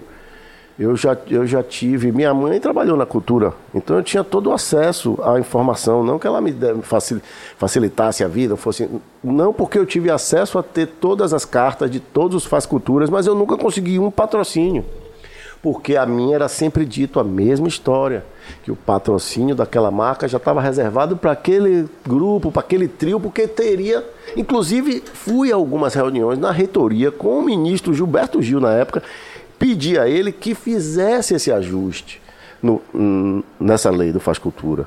para que quem realmente precisa tivesse um acesso sem precisar passar pelo homem de marketing da grande empresa. Porque é lógico que ele não vai patrocinar quem está precisando, ele vai patrocinar quem tem notoriedade. Então as empresas não iam mais liberar aquele dinheiro como dinheiro de campanha de marketing, iam liberar o dinheiro como um dinheiro que traria benefícios de isenção fiscal para a empresa. E continuariam patrocinando os grandes artistas que teriam uma hora, 40 minutos de televisão com a, com a marca dele piscando na lateral do trio. Então isso inviabilizou totalmente muita gente, né? Muita gente. É porque, veja, é, eu acho legal a gente tocar nesse assunto, porque é até meio polêmico, né? Assim, porque, é, sem dúvida, grande parte das pessoas que estão vendo a gente, ou que porventura venham a ver no futuro, elas vão achar que isso é um comentário partidário. Mas é, não. não. é. Veja, eu e, seguinte, e eu me defendo disso dizendo assim, quando, toda, toda vez que eu coloco alguma Não, não digo coisa... seu, eu digo essa discussão ah. sobre a... a é, como lei, essas leis de incentivo, todas elas, elas têm um, um objetivo de desfazer uma concentração né, uma exploração de um grupo. Mas na verdade elas acabaram servindo na prática justamente para isso. Quer dizer, então também não é uma loucura total de quem critica a lei Rouanet nesse sentido. Não, e, né? e eu sou um exemplo, eu sempre falo isso quando eu me posiciono e sou atacado, e aí, ah, mas você prefere com, com Lula roubando, você prefere. Eu digo, não.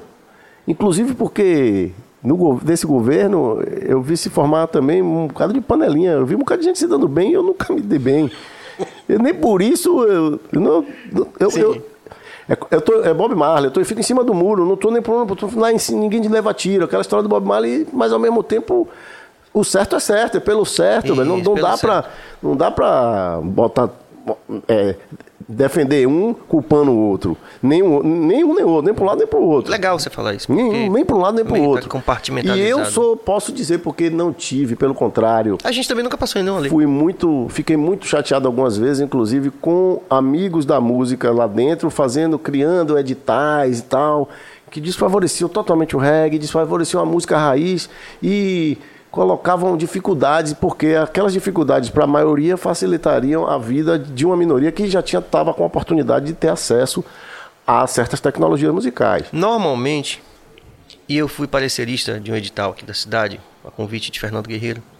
Normalmente o que acontece, o gargalo que acontece é o seguinte: os artistas que têm grande parte desse aporte financeiro das, da iniciativa privada Outro dia, por exemplo, eu cheguei numa, numa loja de roupa no Iguatemi, não vou citar o nome porque os meninos foram gentis comigo. Mas eu cheguei na loja de roupa, aí eles falaram assim: Poxa, o, o, atendente, pô, vou falar com o dono aqui pra ver se. Porque tem um artista da música baiana aqui que também. Eu falei, não, não, não falei não, que eu tô ligado que não vai rolar. Não vai rolar, ligado que... Então, o que que acontece? Os artistas que têm acesso, por conta desse cara de marketing, há um gargalo que, que concentra esses, esses recursos da iniciativa privada nesses artistas, acaba também, pelas relações com o poder, amealhando grande parte do recurso público. É. É. Né? Quer dizer, uma lei que era feita para é, desfazer é, isso acaba criando é o, uma. É, o, é o, o agente público, o dono do bloco que mora no meu condomínio. O, é, é, não, pior. É o, é o agente público, o dono do bloco uhum. e o homem de marketing da empresa tomando uísque no camarote e artista passando e mandando abraço. É isso. Sim. A relação é essa, Sim. sempre foi. Não tem muito, não, merecimento, porque, eu, porque. Não, é isso aí. Agora, claro, sem tirar mérito nenhum dos nossos grandes artistas. Porque não, claro. Eles são os grandes, mas assim. E só para deixar claro, eu, mas eu é comecei Por isso mesmo, eu acho que não precisava ser tão. É, vocês estão assim, ser tão cruel, né? Porque é, é, chegou não um momento que, eu tenha visto, cruel. Não né? que eu tenha visto algo assim que eu possa apontar, eu tenho prova. Mas a gente vê que no final das contas acaba rolando esse tipo de, de algo, uma lei que em Mas princípio. Mas o Brasil, quem deixa a prova é. é. amador, pô. O Brasil só tem profissional, aqui não é para amadores, não. O Brasil é muito louco. Não, só para deixar claro, assim, é, pra né, deixar claro. Dele, mas e sabe isso, que isso existe. A gente sabe que isso existe. Então, assim, é, é o eu cheguei a questionar isso, mas quanto ao artista mesmo querendo, não querendo prejudicar ninguém, porque a gente não queria pedaço da fatia grande nenhum, cara. E nem ia ter esse alcance eu acredito que a gente ia, ia ter a nossa, era apenas a, no nosso trajeto, a nossa trajetória de merecimento, de estar enchendo uma casa como Rock in Rio, de, de, de, de ser co- reconhecido como aquela galera que tirou o reggae somente daquela posição de do lá, só para você ver o reggae, você tem que ir lá, na, lá no gueto, aí, aí a família fica. O preconceito, sabe? A informação sobre a, a cannabis e, e a importância para a espiritualidade, para o cara que o homem que, que, que curte e vive o reggae, para Jamaica. E sem precisar também que levantar nenhuma bandeira de legalização, mas e sim tentar dialogar. A gente só, que, a gente só queria o nosso espaço, a gente não estava afim de tomar espaço de ninguém. Eu vi Letieres num documentário que ainda não. Já tá, já tá no YouTube. É, do Festival Rumpilés falando sobre isso, né? Que na verdade o que é que acontece? Você tem um mercado fonográfico que ele gera muito dinheiro, né? Via também lei de incentivo, via também ingresso, enfim, vende, movimenta a cervejaria, tal, essa coisa toda. E você. Aí ele falando da questão, por exemplo, dos, dos percussionistas e da raiz. A, a gente vende a Bahia na hora de vender, É. aí usa esse cabedal artístico, cultural. Mas na hora que o dinheiro, na hora de repartir o dinheiro, como dizia o, o Raj lá na- no negocinho de casa, dizia, "De- Jesus está vendo, né? Na hora de repartir, não ficou nada. Os artistas não eram. Aí tem um, um, um relato importantíssimo de Márcia Short falando sobre isso, Lazo. Quer dizer, na hora do simbólico, esses artistas são. Edson é. Mas cadê que o pessoal, né? Tem um projeto no governo que valoriza a história de Edson, quer dizer, não tem, né? Não. Tem isso. E eu gosto até de falar de Edson porque É, impor- o pessoal é- não é achar também preciso a que gente tá- ouvir nas Olimpíadas. Né? é, a gente tem que ouvir lá. É preciso estar tocando no Japão, no jogo É. de vôlei, pra gente. Mas dizer, distou essa importância simbólica, perene, Sim, inclusive. muito. Perene, né? Muito. E não. E você e esse, esse descaso. Você do- não mata a representação, você não mata a arte do cara, você não mata a importância. Porque não tira o nosso mérito.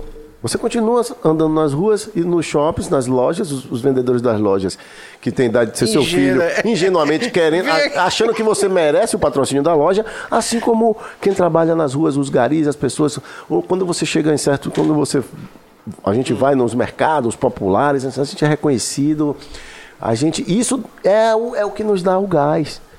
Mas a nossa vida pessoal e, e, e, digamos, a nossa vida de sustento mesmo, de trazer o sustento Uhum. Para casa e, e dar uma vida boa e confortável, por, pelo volume de trabalho que a gente tem, que não é pouco, essa é.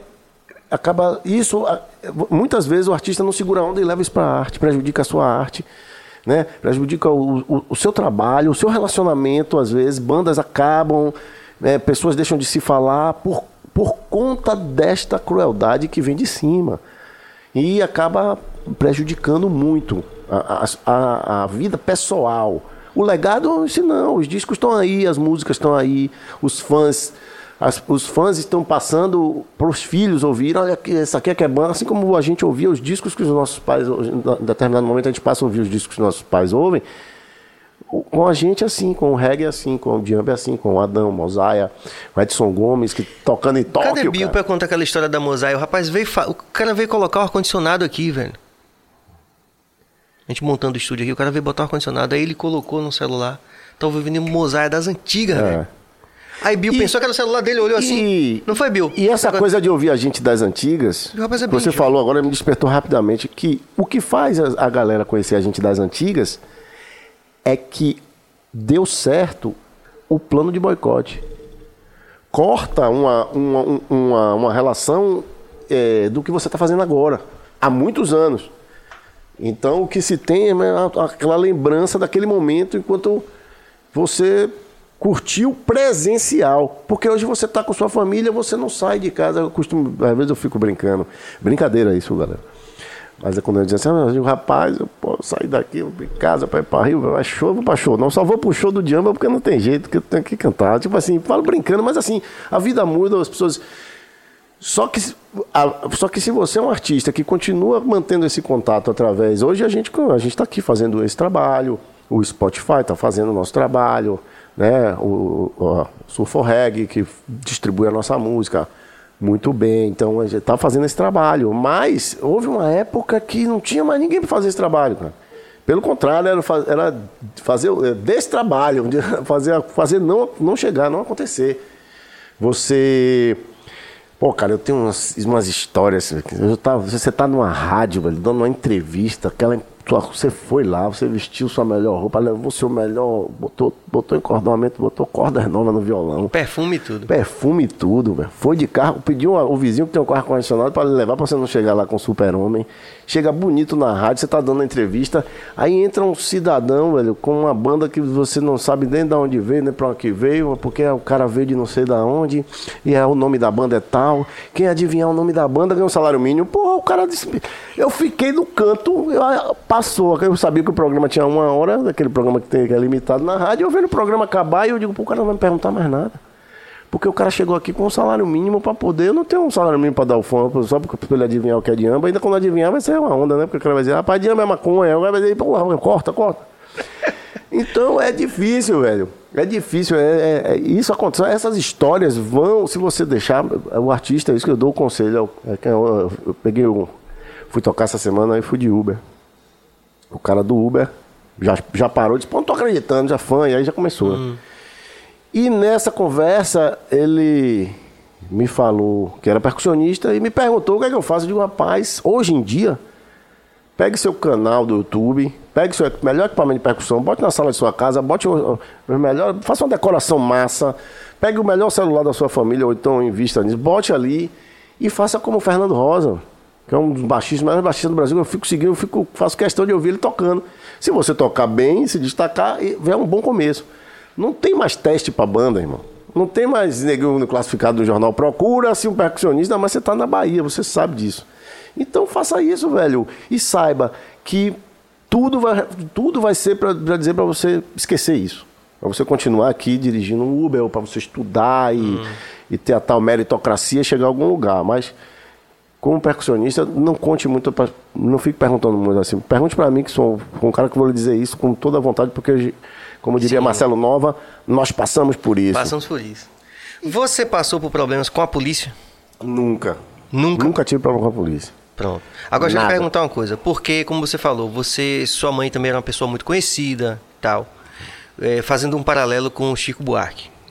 Chico, é, a, a, a lenda reza que Chico, quando estava com os colegas, que chegava o rapaziada do exército, ele dizia, "Ó, a gente não pode levar porque estão com filho de, de Sérgio. pai dele, né? É, o Sérgio Buarque. Aconteceu algo dessa natureza com vocês, assim? Nunca, cara. A gente, pelo contrário, a nossa experiência, eu já vi você falando sobre isso também. O, eu chamo de. O, eu não entendo muito de patentes, mas assim, o comando do destacamento ou o chefe da segurança, finalizando os shows, sempre vinha agradecer e parabenizar, porque eles geralmente a gente está no meio, quando a gente vai tocar nos palcos aí, nas festas de interior principalmente, no próprio carnaval de Salvador, a violência, é, a gente viu aí agora, que, não contextualizando a violência, mas Bom, a, a- a- rolou a brincadeira do Brasil hoje para a Bahia, né? Para o nosso COB, né? Que é os o, o box da Bahia é, é- é medalha de ouro. E aí a galera fez os memes, né? A o galera Bel, já, né? o maior professor de boxe, a galera já aprende boxe no, no carnaval. Então, controlar uma massa com esse tipo de, de, de- Claro, é mais difícil. E quando a gente entra fazendo o nosso som, o comportamento é outro. É verdade. Até o, digamos assim, até o, o pré-digitador, né? Para pra poder curtir. Não, agora é o reggae, agora eu vou curtir. Agora eu não vou roubar, agora eu vou curtir. Eu vou só curtir essa é minha hora de curtir o reggae. E aí, é- geralmente, a polícia e, e- e no, no final do nosso show vem e diz assim, pô, velho, massa, Vocês ajudam a gente, né? Vocês ajudam a gente, pô, quando vocês to- tocam o reggae, eu fico uma paz retada. Mas, é, basicamente, O a relação, é- a relação é o essa. Que é um paradoxo, né? Agora já, já, já parei em Blitz. Já parei em Blitz. E, e aí pô, eu fico lisonjeado, assim como, como eu falei, com várias pessoas me reconhecem, já parei em Blitz, parar o carro, desce todo mundo do carro. E aí o cara, um dos o policial olhar pra mim e diz assim, Diamba, encosta ali na. E eu fico, Diamba, né?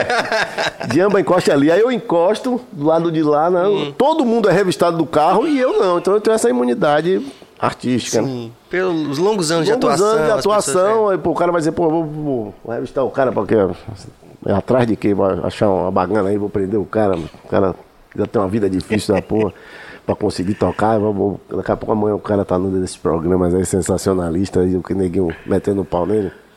Mas rola isso, já rolou isso, mas com crédito, né? Sim, entendi. Nunca de, ó, não. É, pra gente ele é não. filho de. Até porque minha mãe é uma funcionária pública muito dedicada. E, e hoje em dia. Mas tinha eu essa coisa, porque sua mãe era bem não, conhecida e. eu, eu, eu- o que eu tenho é o afeto, assim, de muita gente no Pelourinho. Antes de ser Duda de Amba no Pelourinho, que também representa algo. Eu sou filho de Lúcia Sepúlveda, né? Dona Maria Lúcia Sepúlveda foi a gerente de relocação. Então, muita A gente comunidade conhece. ficou, muita gente, a, a, a Rocinha, por exemplo, o alumínio, a galera e outros comerciantes ficaram ali, tiveram o direito de ficar pelo crivo de, de Dona, Dona Lucinha. Porque ela dizia, não, esse- aqui essa galera é uma galera que é comerciante, é daqui, é raiz, vai ficar. E ficava.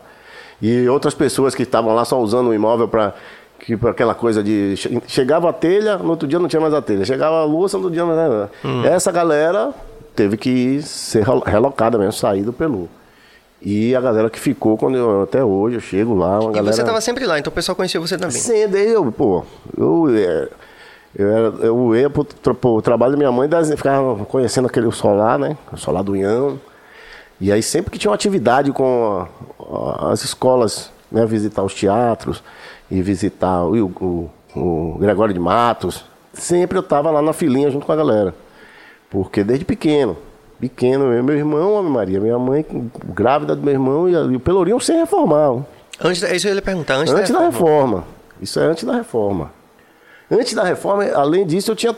Aí eu tinha o passe livre, que aí esse, esse sim eu considero talvez o maior benefício, que era poder ir pro Lodum, toda, entrar na quadra do Lodum já sendo filho dela. Isso aí, é, essa, esse benefício aí eu, é, eu, eu tive, eu tive, sim. E aprender a cultura lá de perto, né, cara? Cultura e história, né? Eu sempre gostei e tal. E, e a cada sala que eu entrava naqueles casarões, eu. Não sei, eu, eu, eu acho. Eu ficava muito tão interessado que eu acho que eu tinha até regressões, assim, coisa da. Tem um lance espiritual, é, né? um lance espiritual de você saber que, a- que aquela casa ali foi habitada no terceiro ou segundo andar, né, por senhores. E ali mesmo era o próprio engenho, né? E, escra- e os escravos ficavam embaixo. Né? Aí depois com, a- com o processo de, de, de leitura, né? Aí quando eu fiz a, aquela trilogia ali, João Baldo, Vivo o Povo Brasileiro, li é, Casa Grande Senzala e Freire e, de, e, e o povo brasileiro de Darcy, pô, aí você fala assim, agora eu vou ter que escrever uma música com miscigenação. É. Não tem outra coisa, não posso. Tenho que fazer, tenho que mostrar, traduzir para as pessoas que curtem a música da gente, que muitas vezes passam batidas pela, pelas cadeiras da escola, achando que história é uma coisa é meio, ah, história, vou decorar lá e pronto. Não. Vamos, vamos contar aqui um pouco através da música. E aí eu, eu acho que foi o período assim muito fértil de e do sucesso do primeiro disco, porque eu estava ali acadêmico e com todo, todo esse acesso, né? Porque aí nessa época, através né, desse legado da minha mãe, eu tinha um acesso realmente à, à cultura e ao que acontecia de melhor na cultura, que, que é da cultura de onde surgiu o Brasil, né? E aí eu acho que também tem, tem Um olhar privilegiado, esse né? olhar privilegiado das letras do primeiro disco. E desde o primeiro disco você compõe junto com.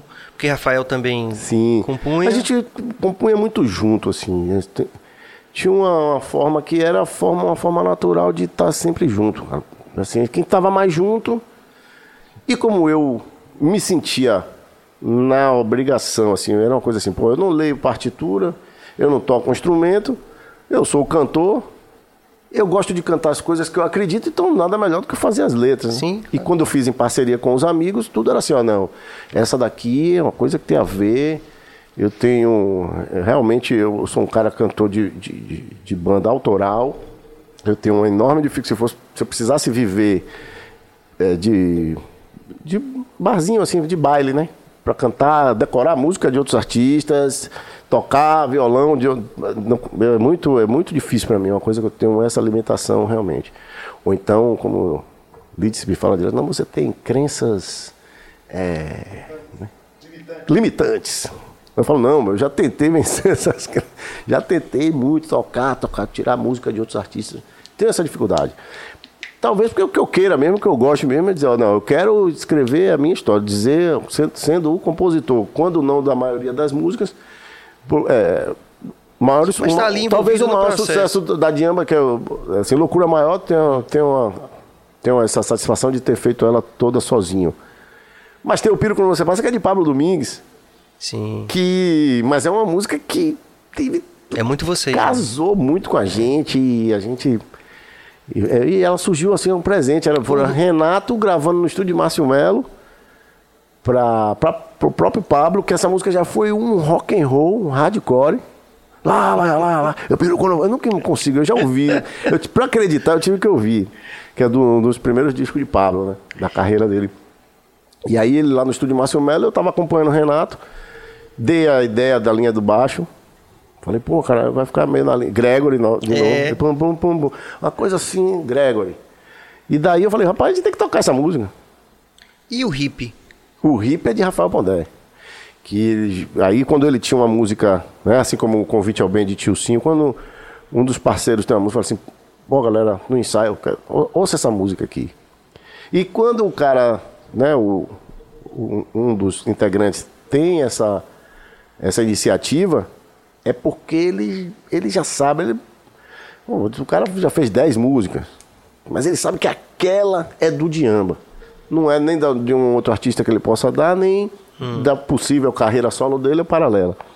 É pro Diamba. E aí quando toca, pronto, tá aí. Já tá. Próximo disco. Já vai pro próximo disco. E aí o carinho de todos para fazer o arranjo, para poder o meu a minha, a minha entrega para poder interpretar, para poder levar a mensagem ao fundo, as conversas que, que, tem com, que eu tenho que ter com o compositor para saber naquele verso foi isso mesmo. Eu tenho a minha interpretação, mas eu quero saber a sua. E aí para buscar interpretar ela da melhor forma possível. E Porque assim é interessante você falar sobre isso, que eu não sei se eu, com quem que eu comentei aqui. Mas para as pessoas, porventura, que não sejam do universo do reggae, às vezes não sabem disso. Que normalmente os artistas de reggae começam as bandas para tocar suas próprias músicas. É uma coisa muito do reggae. É. né? É uma coisa muito específica, talvez da contracultura, do rock também, do rap e tal. Por exemplo, o, o, o Do Raiz, que participou com a gente de, um- de uma canção que foi produzida pelo João Del Rey, ele falou assim, não, Sérgio, deixa eu escrever a minha parte.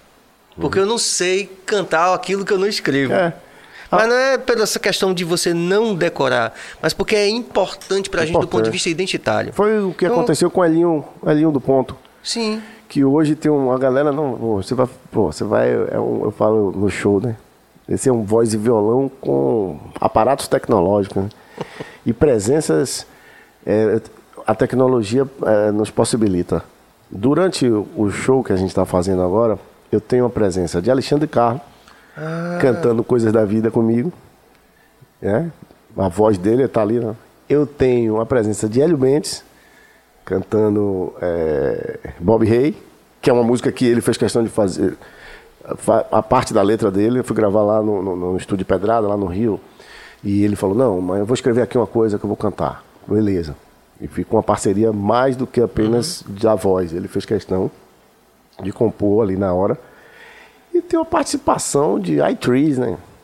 iTree, é Márcia Gift, Judy Mott e Rita Marley, a primeira dama até hoje, aniversariante até a, a- a semana passada. E que guarda né, o matriarcado assim, de uma família que é, o, é Nasdaq, né? A, a- a família Marley. é- a família Marley me dá. Nasdaq A família Marley, eu tenho tanto orgulho de fama- falar da família Marley. Porque você, quando você começa a curtir Bob Marley, ele é, ele é aquele guerreiro do terceiro mundo, dreadlock, o rasta, que tem a música No Man Cry. E você hoje poder tirar as pessoas, às vezes, desse, dessa, dessa ignorância, né? Normal, não tem, não, não gosta do reggae, é que é Bob Marley. Mas você dizer, não, a família Bob, a família Marley hoje, ela tem, além da melhor maconha que que está na bolsa de, de valores como uma das, um dos melhores produtos da família Marley, o café do Rohan, que é um dos cafés, os produtos de som né, mas os fones, tudo com- feito com, com, com matéria, matéria, é, material reciclado, todo cuidado, todos eles, tudo, tudo deles tem um cuidado muito grande e é tudo mega mundial. O Brasil, como sempre, tem uma dificuldade, eles têm, eles não têm nem vontade, já busquei trazer alguns produtos para o Brasil para vender, como um, uma vez que uma época tinha um drink Marley e tal. Algumas pessoas tentaram trazer, eles falaram assim, ó, ah, gente, é Europa, Japão, então, no Brasil, até São Paulo que a gente tem um, um fornecedor, mas não é nada direto. Porque a gente realmente fica. A condição provinciana, é, provinciana né? É. Quando chega um, aquela coisa que. Aquela coisa, pô, aquela, aquela prancha, aquela bermuda que, que os caras lançam, aquele celular que os caras lançam aqui, vai chegar aqui depois. A própria vacina né, chegou aí. É. não, não ia não, ter graça caso, chegar ao mesmo tempo. No caso específico da contracultura, a gente tem essa. É, é especialmente difícil. É, Demora mais. Mas eles são. Então a gente tem essa a possibilidade de estar tá, né, com esse contato, de usar os ridins. Né? E a gente pode fazer um show que seria que, que muito bom, a gente gosta também, a gente gostou da, da ideia e fez, muito bem feito, só voz e violão. Renato tocando violão e eu cantando as músicas, e foi interessante por esse lado dos fãs que às vezes no meio do show, não ouvindo, não prestam muita atenção na, naquele significado do que era importante na letra da música e que faz ele de repente passar a gostar de uma música que ele passava batido por ele. Isso acontece com a gente. Quantos milhões de significados você hoje, até hoje, não consegue interpretar numa poesia do Chico Buarque, Caetano, né? Você fala, pô, cara, se ele, se ele não quis dizer aquilo, naquele momento da sua vida você interpretou como aquilo. É a magia da poesia. Então, é muito bom. Só que a gente tem esse, esse aparato tecnológico, né? Que a gente escreve, compõe às vezes a música intuitivamente e elas vão, fazer, vão fazendo cada vez mais sentido. E isso vai dando mais força a você continuar a sua caminhada. Possas crer quando todo mundo diz que é, possas crer que é, né? Mesmo quando todo mundo foi convencido de outras maneiras, ou quando quase todo mundo dita uma regra toda a vida ou passageira que é, diz que é, ou quanto tempo vai durar, mas é uma boa conversa, cheia de aparatos tecnológicos. Como você pode usar a tecnologia, né? A favor da humanidade ou contra, criar modas, falsas histórias, que é o que a gente mais ouve falar hoje então a gente às vezes faz uma música 10 anos depois, você fala assim, rapaz, ela tá fazendo mais sentido agora do que lá. Será que. Será que era para isso? Será que é essa a missão? Será que eu sofri aquele tempo achando que eu estava sendo desmerecido? Mas na verdade era porque não era aquele tempo, as pessoas não estavam nem entendendo muito, elas curtiam mais o, o movimento, a festa, o, a minha juventude em cima do palco. Não sei. E agora... Uma coisa, uma coisa é certa. É, Para os artistas do simbólico que somos nós, né? Eu falei Lazo aí, Marcinha, o próprio é, Letieri, a gente poderia elencar vários, né? Para esses artistas do simbólico, a gente tem uma grande vantagem em relação ao artista do mercado intenso, né? Do intensivão do mercado.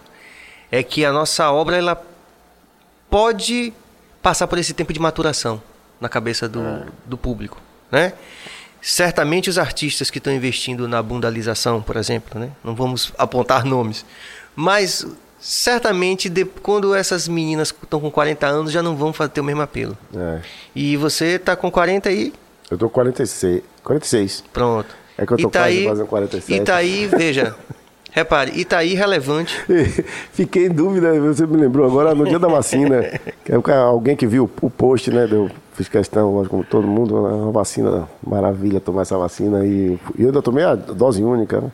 E daí a gente lembra de Tom Zé, né? Que ele chegou a dizer que estava pensando em aceitar um emprego de frentista de um posto. É, não, eu já pedi. E o pior é pedir. E ele, não, repare. E aí o, o David Byrne redescobre ele para o um mundo. Ele agora é um gênio. É. Quer dizer, nós temos é, esse conforto, né? Que é o melhor ainda está por vir. Ainda está por vir. E você e, e o, o, o, acho que não sei se o pior ou se uma se é uma resposta de, de motivação e de incentivo do, dos amigos que podem, né? Que tem, que tem. A gente conhece muita gente que tem grandes empresas em vários ramos. É um momento onde você liga para esses amigos e eles não te dão emprego. Porque eles nem acreditam não, que. Não, pode, ele continue, fala, né? Ele fala, ele deve falar, não, velho. O cara deve estar em casa, naquela onda, deve ter. Fumou uma maconha estragada, tomou um uísque barato, tá muito doido, tá me ligando para pedir emprego, mas o cara, porra, vai fazer o quê? Não, não tá precisando de emprego. Mentira. Ou então os amigos. E a gente passa por essas, essa, essa significação que nos dão, né? É, porra, às vezes você tá sozinho. Se você não procurar os amigos, eu não vou, não, vou ligar pra Duda, não, que ele tá ocupado. Cadê tá essa Cara, deve ter, mais, deve ter coisa mais pra fazer. Aí você fala assim, pô, ninguém me liga, né? Pô, vou dar uma ligada aqui pra galera, vou agitar. E que foi uma coisa que quando a gente começou falando, essa coisa da, que, a, que a pandemia, você de casa, mas com o celular na mão, você fala, não, vou. Aí você começava a sua lista, não sei quem chama no vídeo. Aí, aí muita gente. Sim, hoje, não, hoje a galera já, ninguém mais não quer atender, ninguém, ninguém aguenta mais, ninguém quer fazer live, ninguém quer. A galera quer. Já tem uma ver. perspectiva de volta também. né? Tem. Então, Vamos torcer, né, cara? Eu, eu, eu sempre acreditei. Eu, eu, tava, eu tava refletindo essa semana junto com. Conversando com as pessoas dizendo assim: olha, a gente tá, é, é agradecer muito a Deus, tá? Nós passamos por isso, mas você imagine se a doença, se o vírus chegasse ao mesmo tempo que surgiu no, na China. Ia ser 2 milhões de mortes aqui. Porque a doença ela vai se espalhando.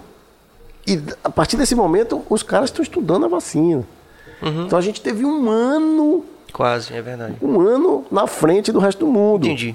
Quando a vacina sai, é para todo mundo. Ah, demorou, tudo bem, podia ter chegado, não, não entrar Teve nesse esse mérito, mas aí. assim, quando chega a vacina, é ela que vai resolver. E ela vai resolver igual. Geral. Não como veio crescendo. E você já vê Portugal, Itália, você já teve, teve, teve as Olimpíadas, os japoneses e tal. E a preocupação que acontece lá fora é quando se morre 200. Aqui precisa morrer 3 mil para poder dizer que fecha tudo. Tá morrendo, baixou de mil, não tá morrendo mais mil. Não ficou tão ruim que agora ele tá achando pouco. é, né? Tipo assim. ficou tão bizarro que agora a gente acha que pode fazer 900, tudo. Não, não vai ter 900 carnaval, né? vai ter Réveillon, já estão anunciando tudo, vai liberar tudo. É, eu, eu- eu tenho mais cautela, mas, mas é a É. esperança, porque a vacina realmente está aí e não tem. A cada dia que passa, velho, os incrédulos aí, os tais dos negacionistas, não tem como, cara. Não É. tem como. Não tem como não é bom negar. Não tem como pra dizer eles, que né? não, velho. É. Porque a vacina baixando. chegou e reza- é o que resolve, velho. Sempre, velho. No sarampo, todo mundo tem a marquinha no braço, velho. Todo guri, hoje, hoje ontem eu tava olhando pra de dentro, eu digo, o que é isso aqui, a sua, ta- sua tatuagem? Ele, não, o que é isso? Ele me perguntou, eu digo. Deixa "É eu fazer só um pequeno reclame vacina." para poder a gente chegar nesse ponto que eu quero chegar aqui, que Vá. você não pode sair daqui sem falar disso. É, você que está assistindo, é, dê like, é, faça a pergunta também, você pode interagir com o Duda aí, online, né? Tá rolando ali, Bill tá ali atento às perguntas. É, você também pode é, se inscrever no nosso canal, ok? Porque assim você ajuda o algoritmo a gostar da gente. Eu queria fazer um breve, uma breve pausa da história da Diamba para perguntar agora, olho no olho, faz um, um close nele, cabeça, se você puder. É, aquela ali. É. A câmera. Duda, Duda, pai de Bento e por extensão também de Yasmin e Bia. E estamos na- um, dia, um dia após o dia dos pais. Sim, vai lá. A emoção aumenta. É, foi uma mudança de, de, assim, de rumo da minha vida. Porque eu era o garotão do playground, né, cara? Eu já tinha tido um relacionamento, já tinha sido casado e tal, mas nunca deixe. Antes de, de você ter uma responsabilidade grande, que nesse caso vem antes de Bento, porque quando eu encarei o relacionamento com o Lídice, as meninas eram bem pequenas e a, relação era de cuidado total, assim. Me lembro de todos os momentos. é, cheguei a ter ciúme de Luciano. Cheguei em muitos momentos, um absurdo. Um verdadeiro do pai Do pai, presente, sim. um cara, uma relação ótima que a gente sempre teve. Mas aquela coisa de, pô, não, isso veio, veio a ser melhor compreendido com o nascimento de Bento. Porque o amor, ele- assim, ele, ele já era, assim, de pai, ele já, ele já tinha, to- eu já tinha todos os, tudo que eu precisava ser de presença, de estar ali na educação, contribuindo com a minha, com a minha, o meu melhor para contribuir. Mas aí quando o Bento nasce, aí de fato é que é- esse amor ele é sentido, diz assim, é, é isso. Esse é esse amor de pai para filho é isso, velho. Então é isso que que, que, que, que, assim, que as meninas vão ter eternamente por Luciano, mas nunca vão não não, não tá para nem eu ter por elas nem eu ter por mim, só Sim. é um amor único, esse amor é único. E Bento vem sem planejar, a gente não, não, não tinha planejado. E aí, quando, quando Lídice fica grávida, eu falei, caraca, vou agora. É nessa hora que eu ligo pros amigos. Me arruma um emprego. Eita, pô, velho, como é que eu. Rapaz, agora, agora é sério, agora. Agora não tem como dizer, não, eu. eu vou dormir ali na casa de um amigo, eu dormir na casa da minha mãe, eu vou, o dinheiro que eu tenho é só para mim mesmo, ali eu já como ali um, qualquer coisa. Não, agora como é que pai? Eu, tem que é, é esse essa, esse serzinho que vem aí vai depender tudo. Tem que trabalhar, vamos trabalhar, vamos fazer mais, vamos acontecer. Mas é de muito amor, assim, é uma, uma, uma relação de aprendizado, de mudança de comportamento, de mudança de, de, de, de desejos, né? De, de, de vontades, né? Do que, do, que te, do que faz você feliz, né? Do que move você para poder querer alcançar os, as coisas boas da vida. Já não é só para você, já é para a família. É diferente, é muito, é muito bom, cara. Eu tenho experiências e conheço pessoas que ainda não vivem essa experiência, que estão vivendo. Ontem, por exemplo, foi o primeiro, o primeiro dia dos pais do meu amigo Márcio Carvalho, que é Márcio da Zion, que é o cara que faz o design da gente. Ele só não fez o de Ninguém Está Salvo. A partir daí, amigo, compadre, sou padrinho dele, de casamento dele, minha comadre Alice. E Elis nem completou um ano ainda, e que, então, com certeza, por isso que eu disse, rapaz, é mesmo, ele, ah, ontem foi festa, é até boa aquela coisa. Então você, você vê que, que é mágico e você passou por isso. E que as pessoas, quando passam por isso, já tinham te dito que quando, assim, eu pô, tive. Eu sou avô Rai, né? Que tinha o meu. Mesmo quando eu conheci, quando eu comecei com Litz, eu já tinha. Eu já tinha mais, eu já tinha 30, 10 anos atrás eu tinha 35, 37 anos, 36 anos. A gente, tá, a gente fez 10 anos agora em São João. A gente lembrou disso. E quando eu conheci ela, bom, já tinha as meninas ali, mas eu falava, pô, eu não, não era pai, né? Tipo assim, vários amigos diziam, rapaz, no dia que você, você não vai, você vai ver o que eu tô falando. E eu falava, é, Que nada. deve, deve ser um negócio massa, mas pô, deve dar um trabalho. da Que porra." nada. Aí, Nada, eu sou a- bicho solto. é. E aí nesse momento muda tudo, né? Muda mesmo, muda e muda para melhor. Sim. Muda mesmo. E aí as coisas vêm. Você, todo mundo falava isso para mim, rapaz, você, as coisas. Eu me lembro uma conversa que eu tive com você no Pelourinho. Você rec- recém-pai, assim, falava, não, rapaz, a gente fica às vezes com essa coisa de classe média, com essa coisa de que tem que primeiro completar ciclos da vida para poder depois ter o filho. Eu falei, é, velho, eu tô nessa, velho, não quero agora não. A gente resiste a É ideia. resíduo, né? Segura um pouco aí, deixa. Aí, deixa. aí primeiro passa, tem que passar na faculdade, depois passar na faculdade, tem que ganhar dinheiro, depois comprar um apartamento. E... Mas pra mim foi no tempo certo, porque eu acho que eu precisava viver mesmo aquela situação pra hoje eu poder. Pô, fico de boa em casa, velho. Só reclamando de tudo. Mas sai pra surfar com ele, você vai surfar. Não, agora, inclusive, ele tem. ele- eu tô sem prancha, né? Minha prancha ficou meio velha, eu deixei até lá em Itacimirim, levei pra Itacimirim, acabei deixei lá.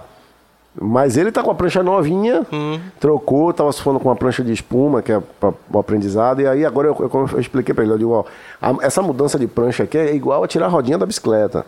Você estava surfando com uma prancha que ela ia, ela te levava, agora você vai ter que levar essa daqui. E aí agora a gente está no, num desafio, porque estamos numa época que o mar fica muito perigoso para ele. Né? O mar tá perigoso, né? ele tá todo dia ele me cobra. Mas aí, graças a Deus, tem, a- a- ele assistindo as Olimpíadas. E, pô, muito bacana, mano. É emoção total, porque eu sempre fui fã, né? Olimpíadas, Copa do Mundo, eu sou cara que não me venha querer rotular que é, que, ah, que é o sistema, que, é, que, que a Olimpíada é, é o, o esporte é o ópio do povo. Não, é muito lindo, cara. E eu tive de madrugada, coisa eu boa. acordei ele de madrugada pra ver Ítalo E ser ele- medalha de ouro. Hum. Acordei ele de madrugada pra ver o skate ser representado, trazer as medalhas. Ele agora já quer andar de skate, já tá com o skate lá. Então, é, é você extrair o melhor, né? Pro É. seu filho. Pô, eu, assim, eu cresci vendo as Olimpíadas. Penava, a gente penava pra ver uma medalha de ouro, né? Joaquim Cruz, acho que foi a É. primeira medalha que eu vi. Era uma medalha. Mas pro- isso tem a ver também com a mudança de mentalidade dos Aurélio pais, né? Miguel, É, também. Você vê que Medina é um, é um dos grandes exemplos disso, né? Que o, o padrasto viu e como preparou ele. É, é aquela história. Eu fiz um post essa semana. Eu fiz um post que era. Como o podcast assim, é, não tem pauta, né? Tem pergunta? Tem pergunta ali. Ah, Perguntas aqui para você. mande aí. tem uma que ele já falou no começo, né? Como a banda surgiu, certo? E, Aí tem que ver de novo, né? É bom que você uma pode voltar. aí. Como a banda surgiu, Rewrite. Vocês enxergam a sua música no panorama do reggae nacional. Depois eu faço a outra. É. São três perguntas. né? A, a- a outra. Eu, eu acho que. Só, só, Falta- só- é porque eles não escutam. Ah, sim, se eu repetir. O, como, como é que tá a música da. Que, que a gente. Como é que vocês enxergam a música de Eu- vocês no panorama nacional? dimensão- eu não tenho uma dimensão. Sempre. Márcio, meu compadre, me faz essa. Aí, já nasceu revoltado, rapaz. É artista. Que é do Apaiona, ele fala: Você é artista, rapaz, já nasceu revoltado. Porque eu sempre acho que tá quem? Eu acho que. Não, não tá. Porque eu, eu tenho. a- Eu tenho a consciência de. Uma coisa eu tenho consciência. Quando eu vou nos shows do Adão Negro, quando eu vou nos shows do do Nat Roots, é, do Planta e Raiz, do ponto de equilíbrio, eu vejo que falta estrada na minha, na minha trajetória. Eu vejo um show que já que tem mais tem estrada, que, que toca mais mesmo pelo país, para diversos públicos. Porque você só jogar na Bamor, é por isso que o Bahia às vezes não tá como a gente quer, entendeu? Você Essa só jogar na sua torcida ali, todo mundo tá lindo, você tá sempre. É, falar nisso, chamar Belinton. É mesmo. importante você Ele vinha aqui falar. você chegar e você ter a chegada mui- com muito mais frequência do que eu acho que a gente tem por diversos fatores. Hum. Muitos deles a gente conversou aqui, mas eu acho que essa questão de vocês ir tocar em festivais, em lugares onde você não é conhecido, para que você coloque cada vez melhor a sua música. Acho que essa estrada a gente ainda vai, vai chegar esse momento. Eu acho que ele está cada dia mais perto. Eu sinto ele cada vez mais perto. E é por isso que quando eu falo da retomada da gente, não é uma retomada lá em final de. no carnaval de 2020.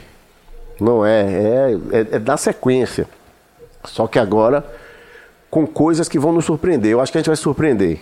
Porque também durante esse tempo, a nossa música, através dos streams, que para nós, a gente sabe que o rendimento financeiro ele é muito menor, mas quando você faz a contabilidade que para dar aquele dinheiro pouco é preciso que muita, mas é muita gente deu o clique para ouvir, você fala, cara, em termos de dinheiro assim, é o mil reais que, que meu filho, meu pai já ganhou mil reais. que eu quero comprar meu Feed Get Toys. Que agora tem um Feed Get Toys. Eu me dê um pouquinho que eu tô estressado também. Isso aqui é um Feed Get Toys, o cubo mágico. Né? Os brinquedos anti-estresse. Então, esse mil reais, para você ganhar um mil reais de streams, é preciso. Eu sei, 100 mil pessoas, muita gente. É. É, então, assim, você fala assim, rapaz, é pouco. Mas tem muita gente ouvindo. Sim, claro. Tá muito fácil. Tá, sabe? O cara não tem que procurar o seu CD. O cara não perdeu. O cara não tem que ficar, pô, me arruma um CD aí, velho, que é aquele seu que você me deu, eu perdi. Entendeu? o, cara não tem, o cara não tem que lhe dizer, pô, eu procurei aqui, mas não achei nas lojas, não. O cara, não é mais, não tem. É. E todo momento, toda mudança de paradigma, eu sempre digo, a gente é fruto do, da era. Do, a gente surge um ano, dois anos depois do Napster. Então, assim, o compartilhamento de MP3, ele, ele, ele fez uma. Ele reorganizou. Eu acho que ele não destruiu nada, nem também. Ele é, reorganizou a coisa. De acordo com as conveniências da tecnologia. Ah, eu adoro vinil.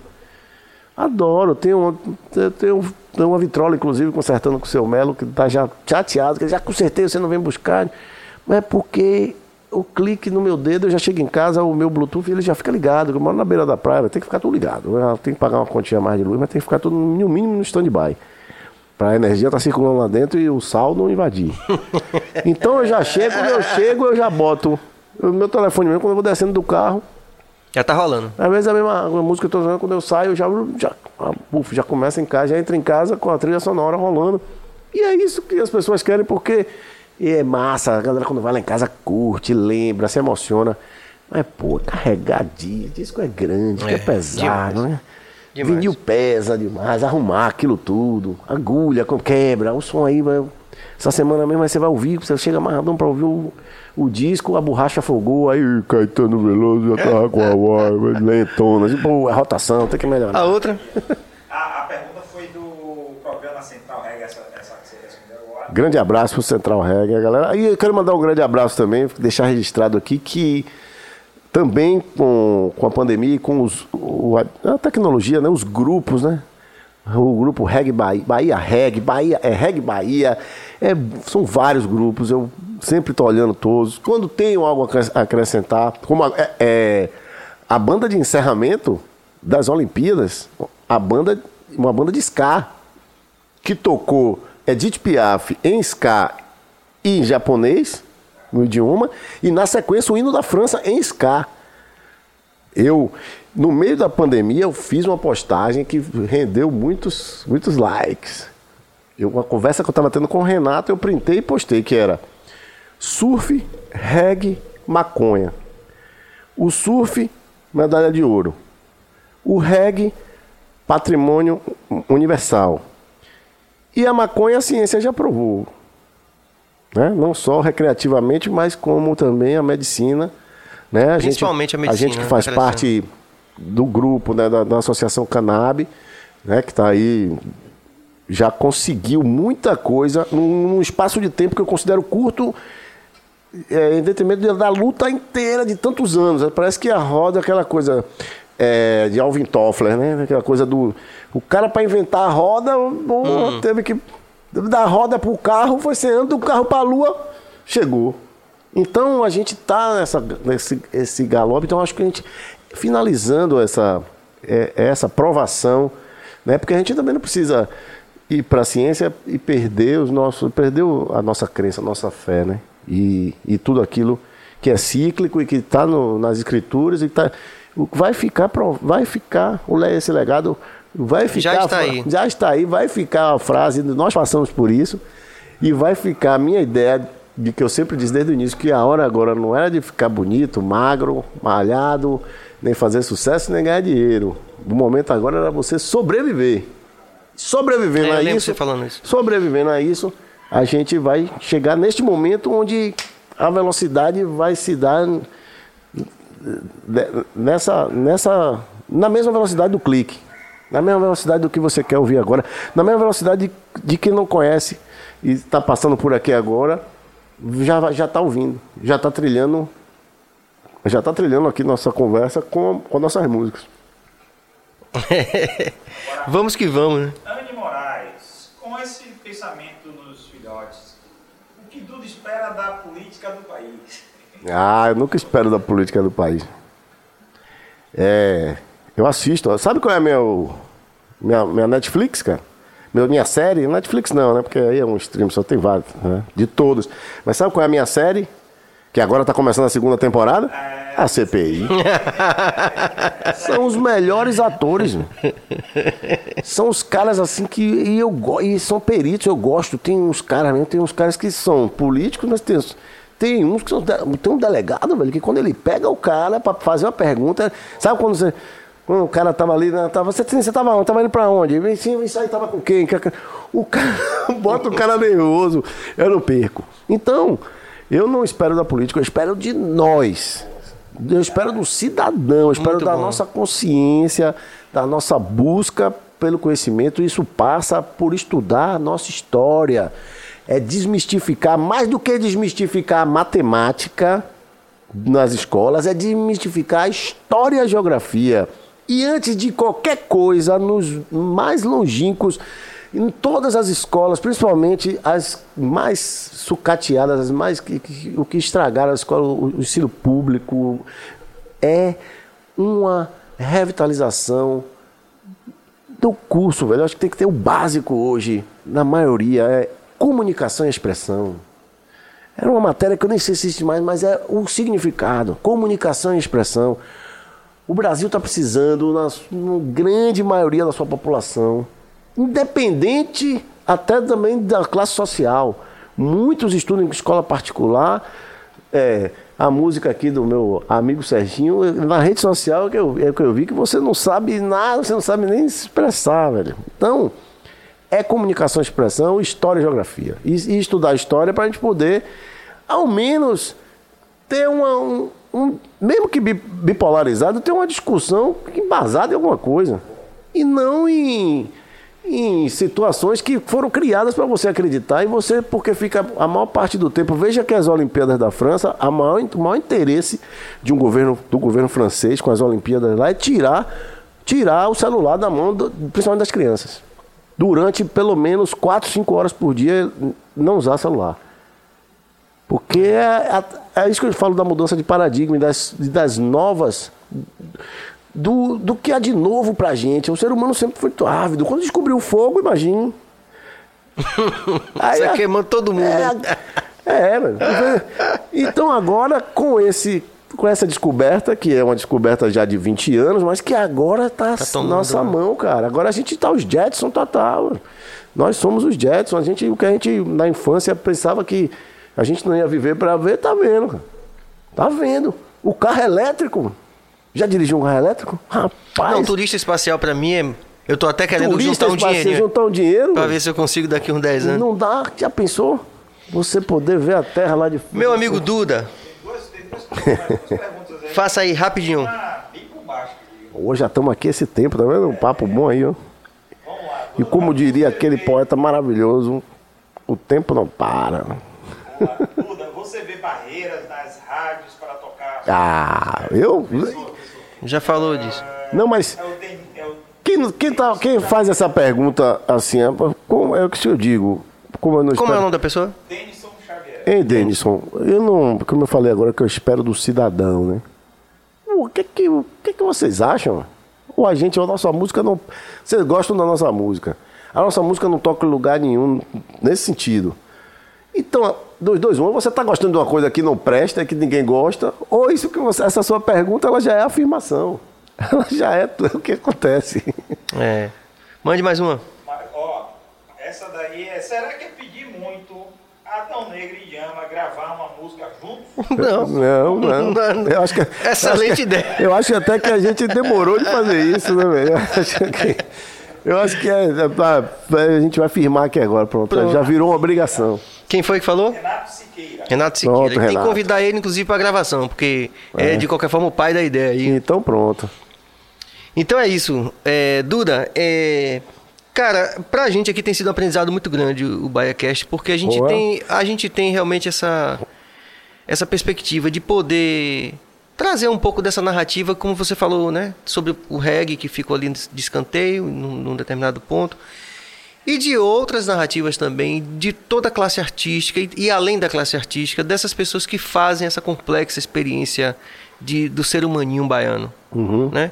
Lembrando que a gente não quer circunscrever somente a Bahia. Aqui a gente já teve paraense, já teve alagoano e a gente quer chamar muito mais gente. É, e dá pra nem ser.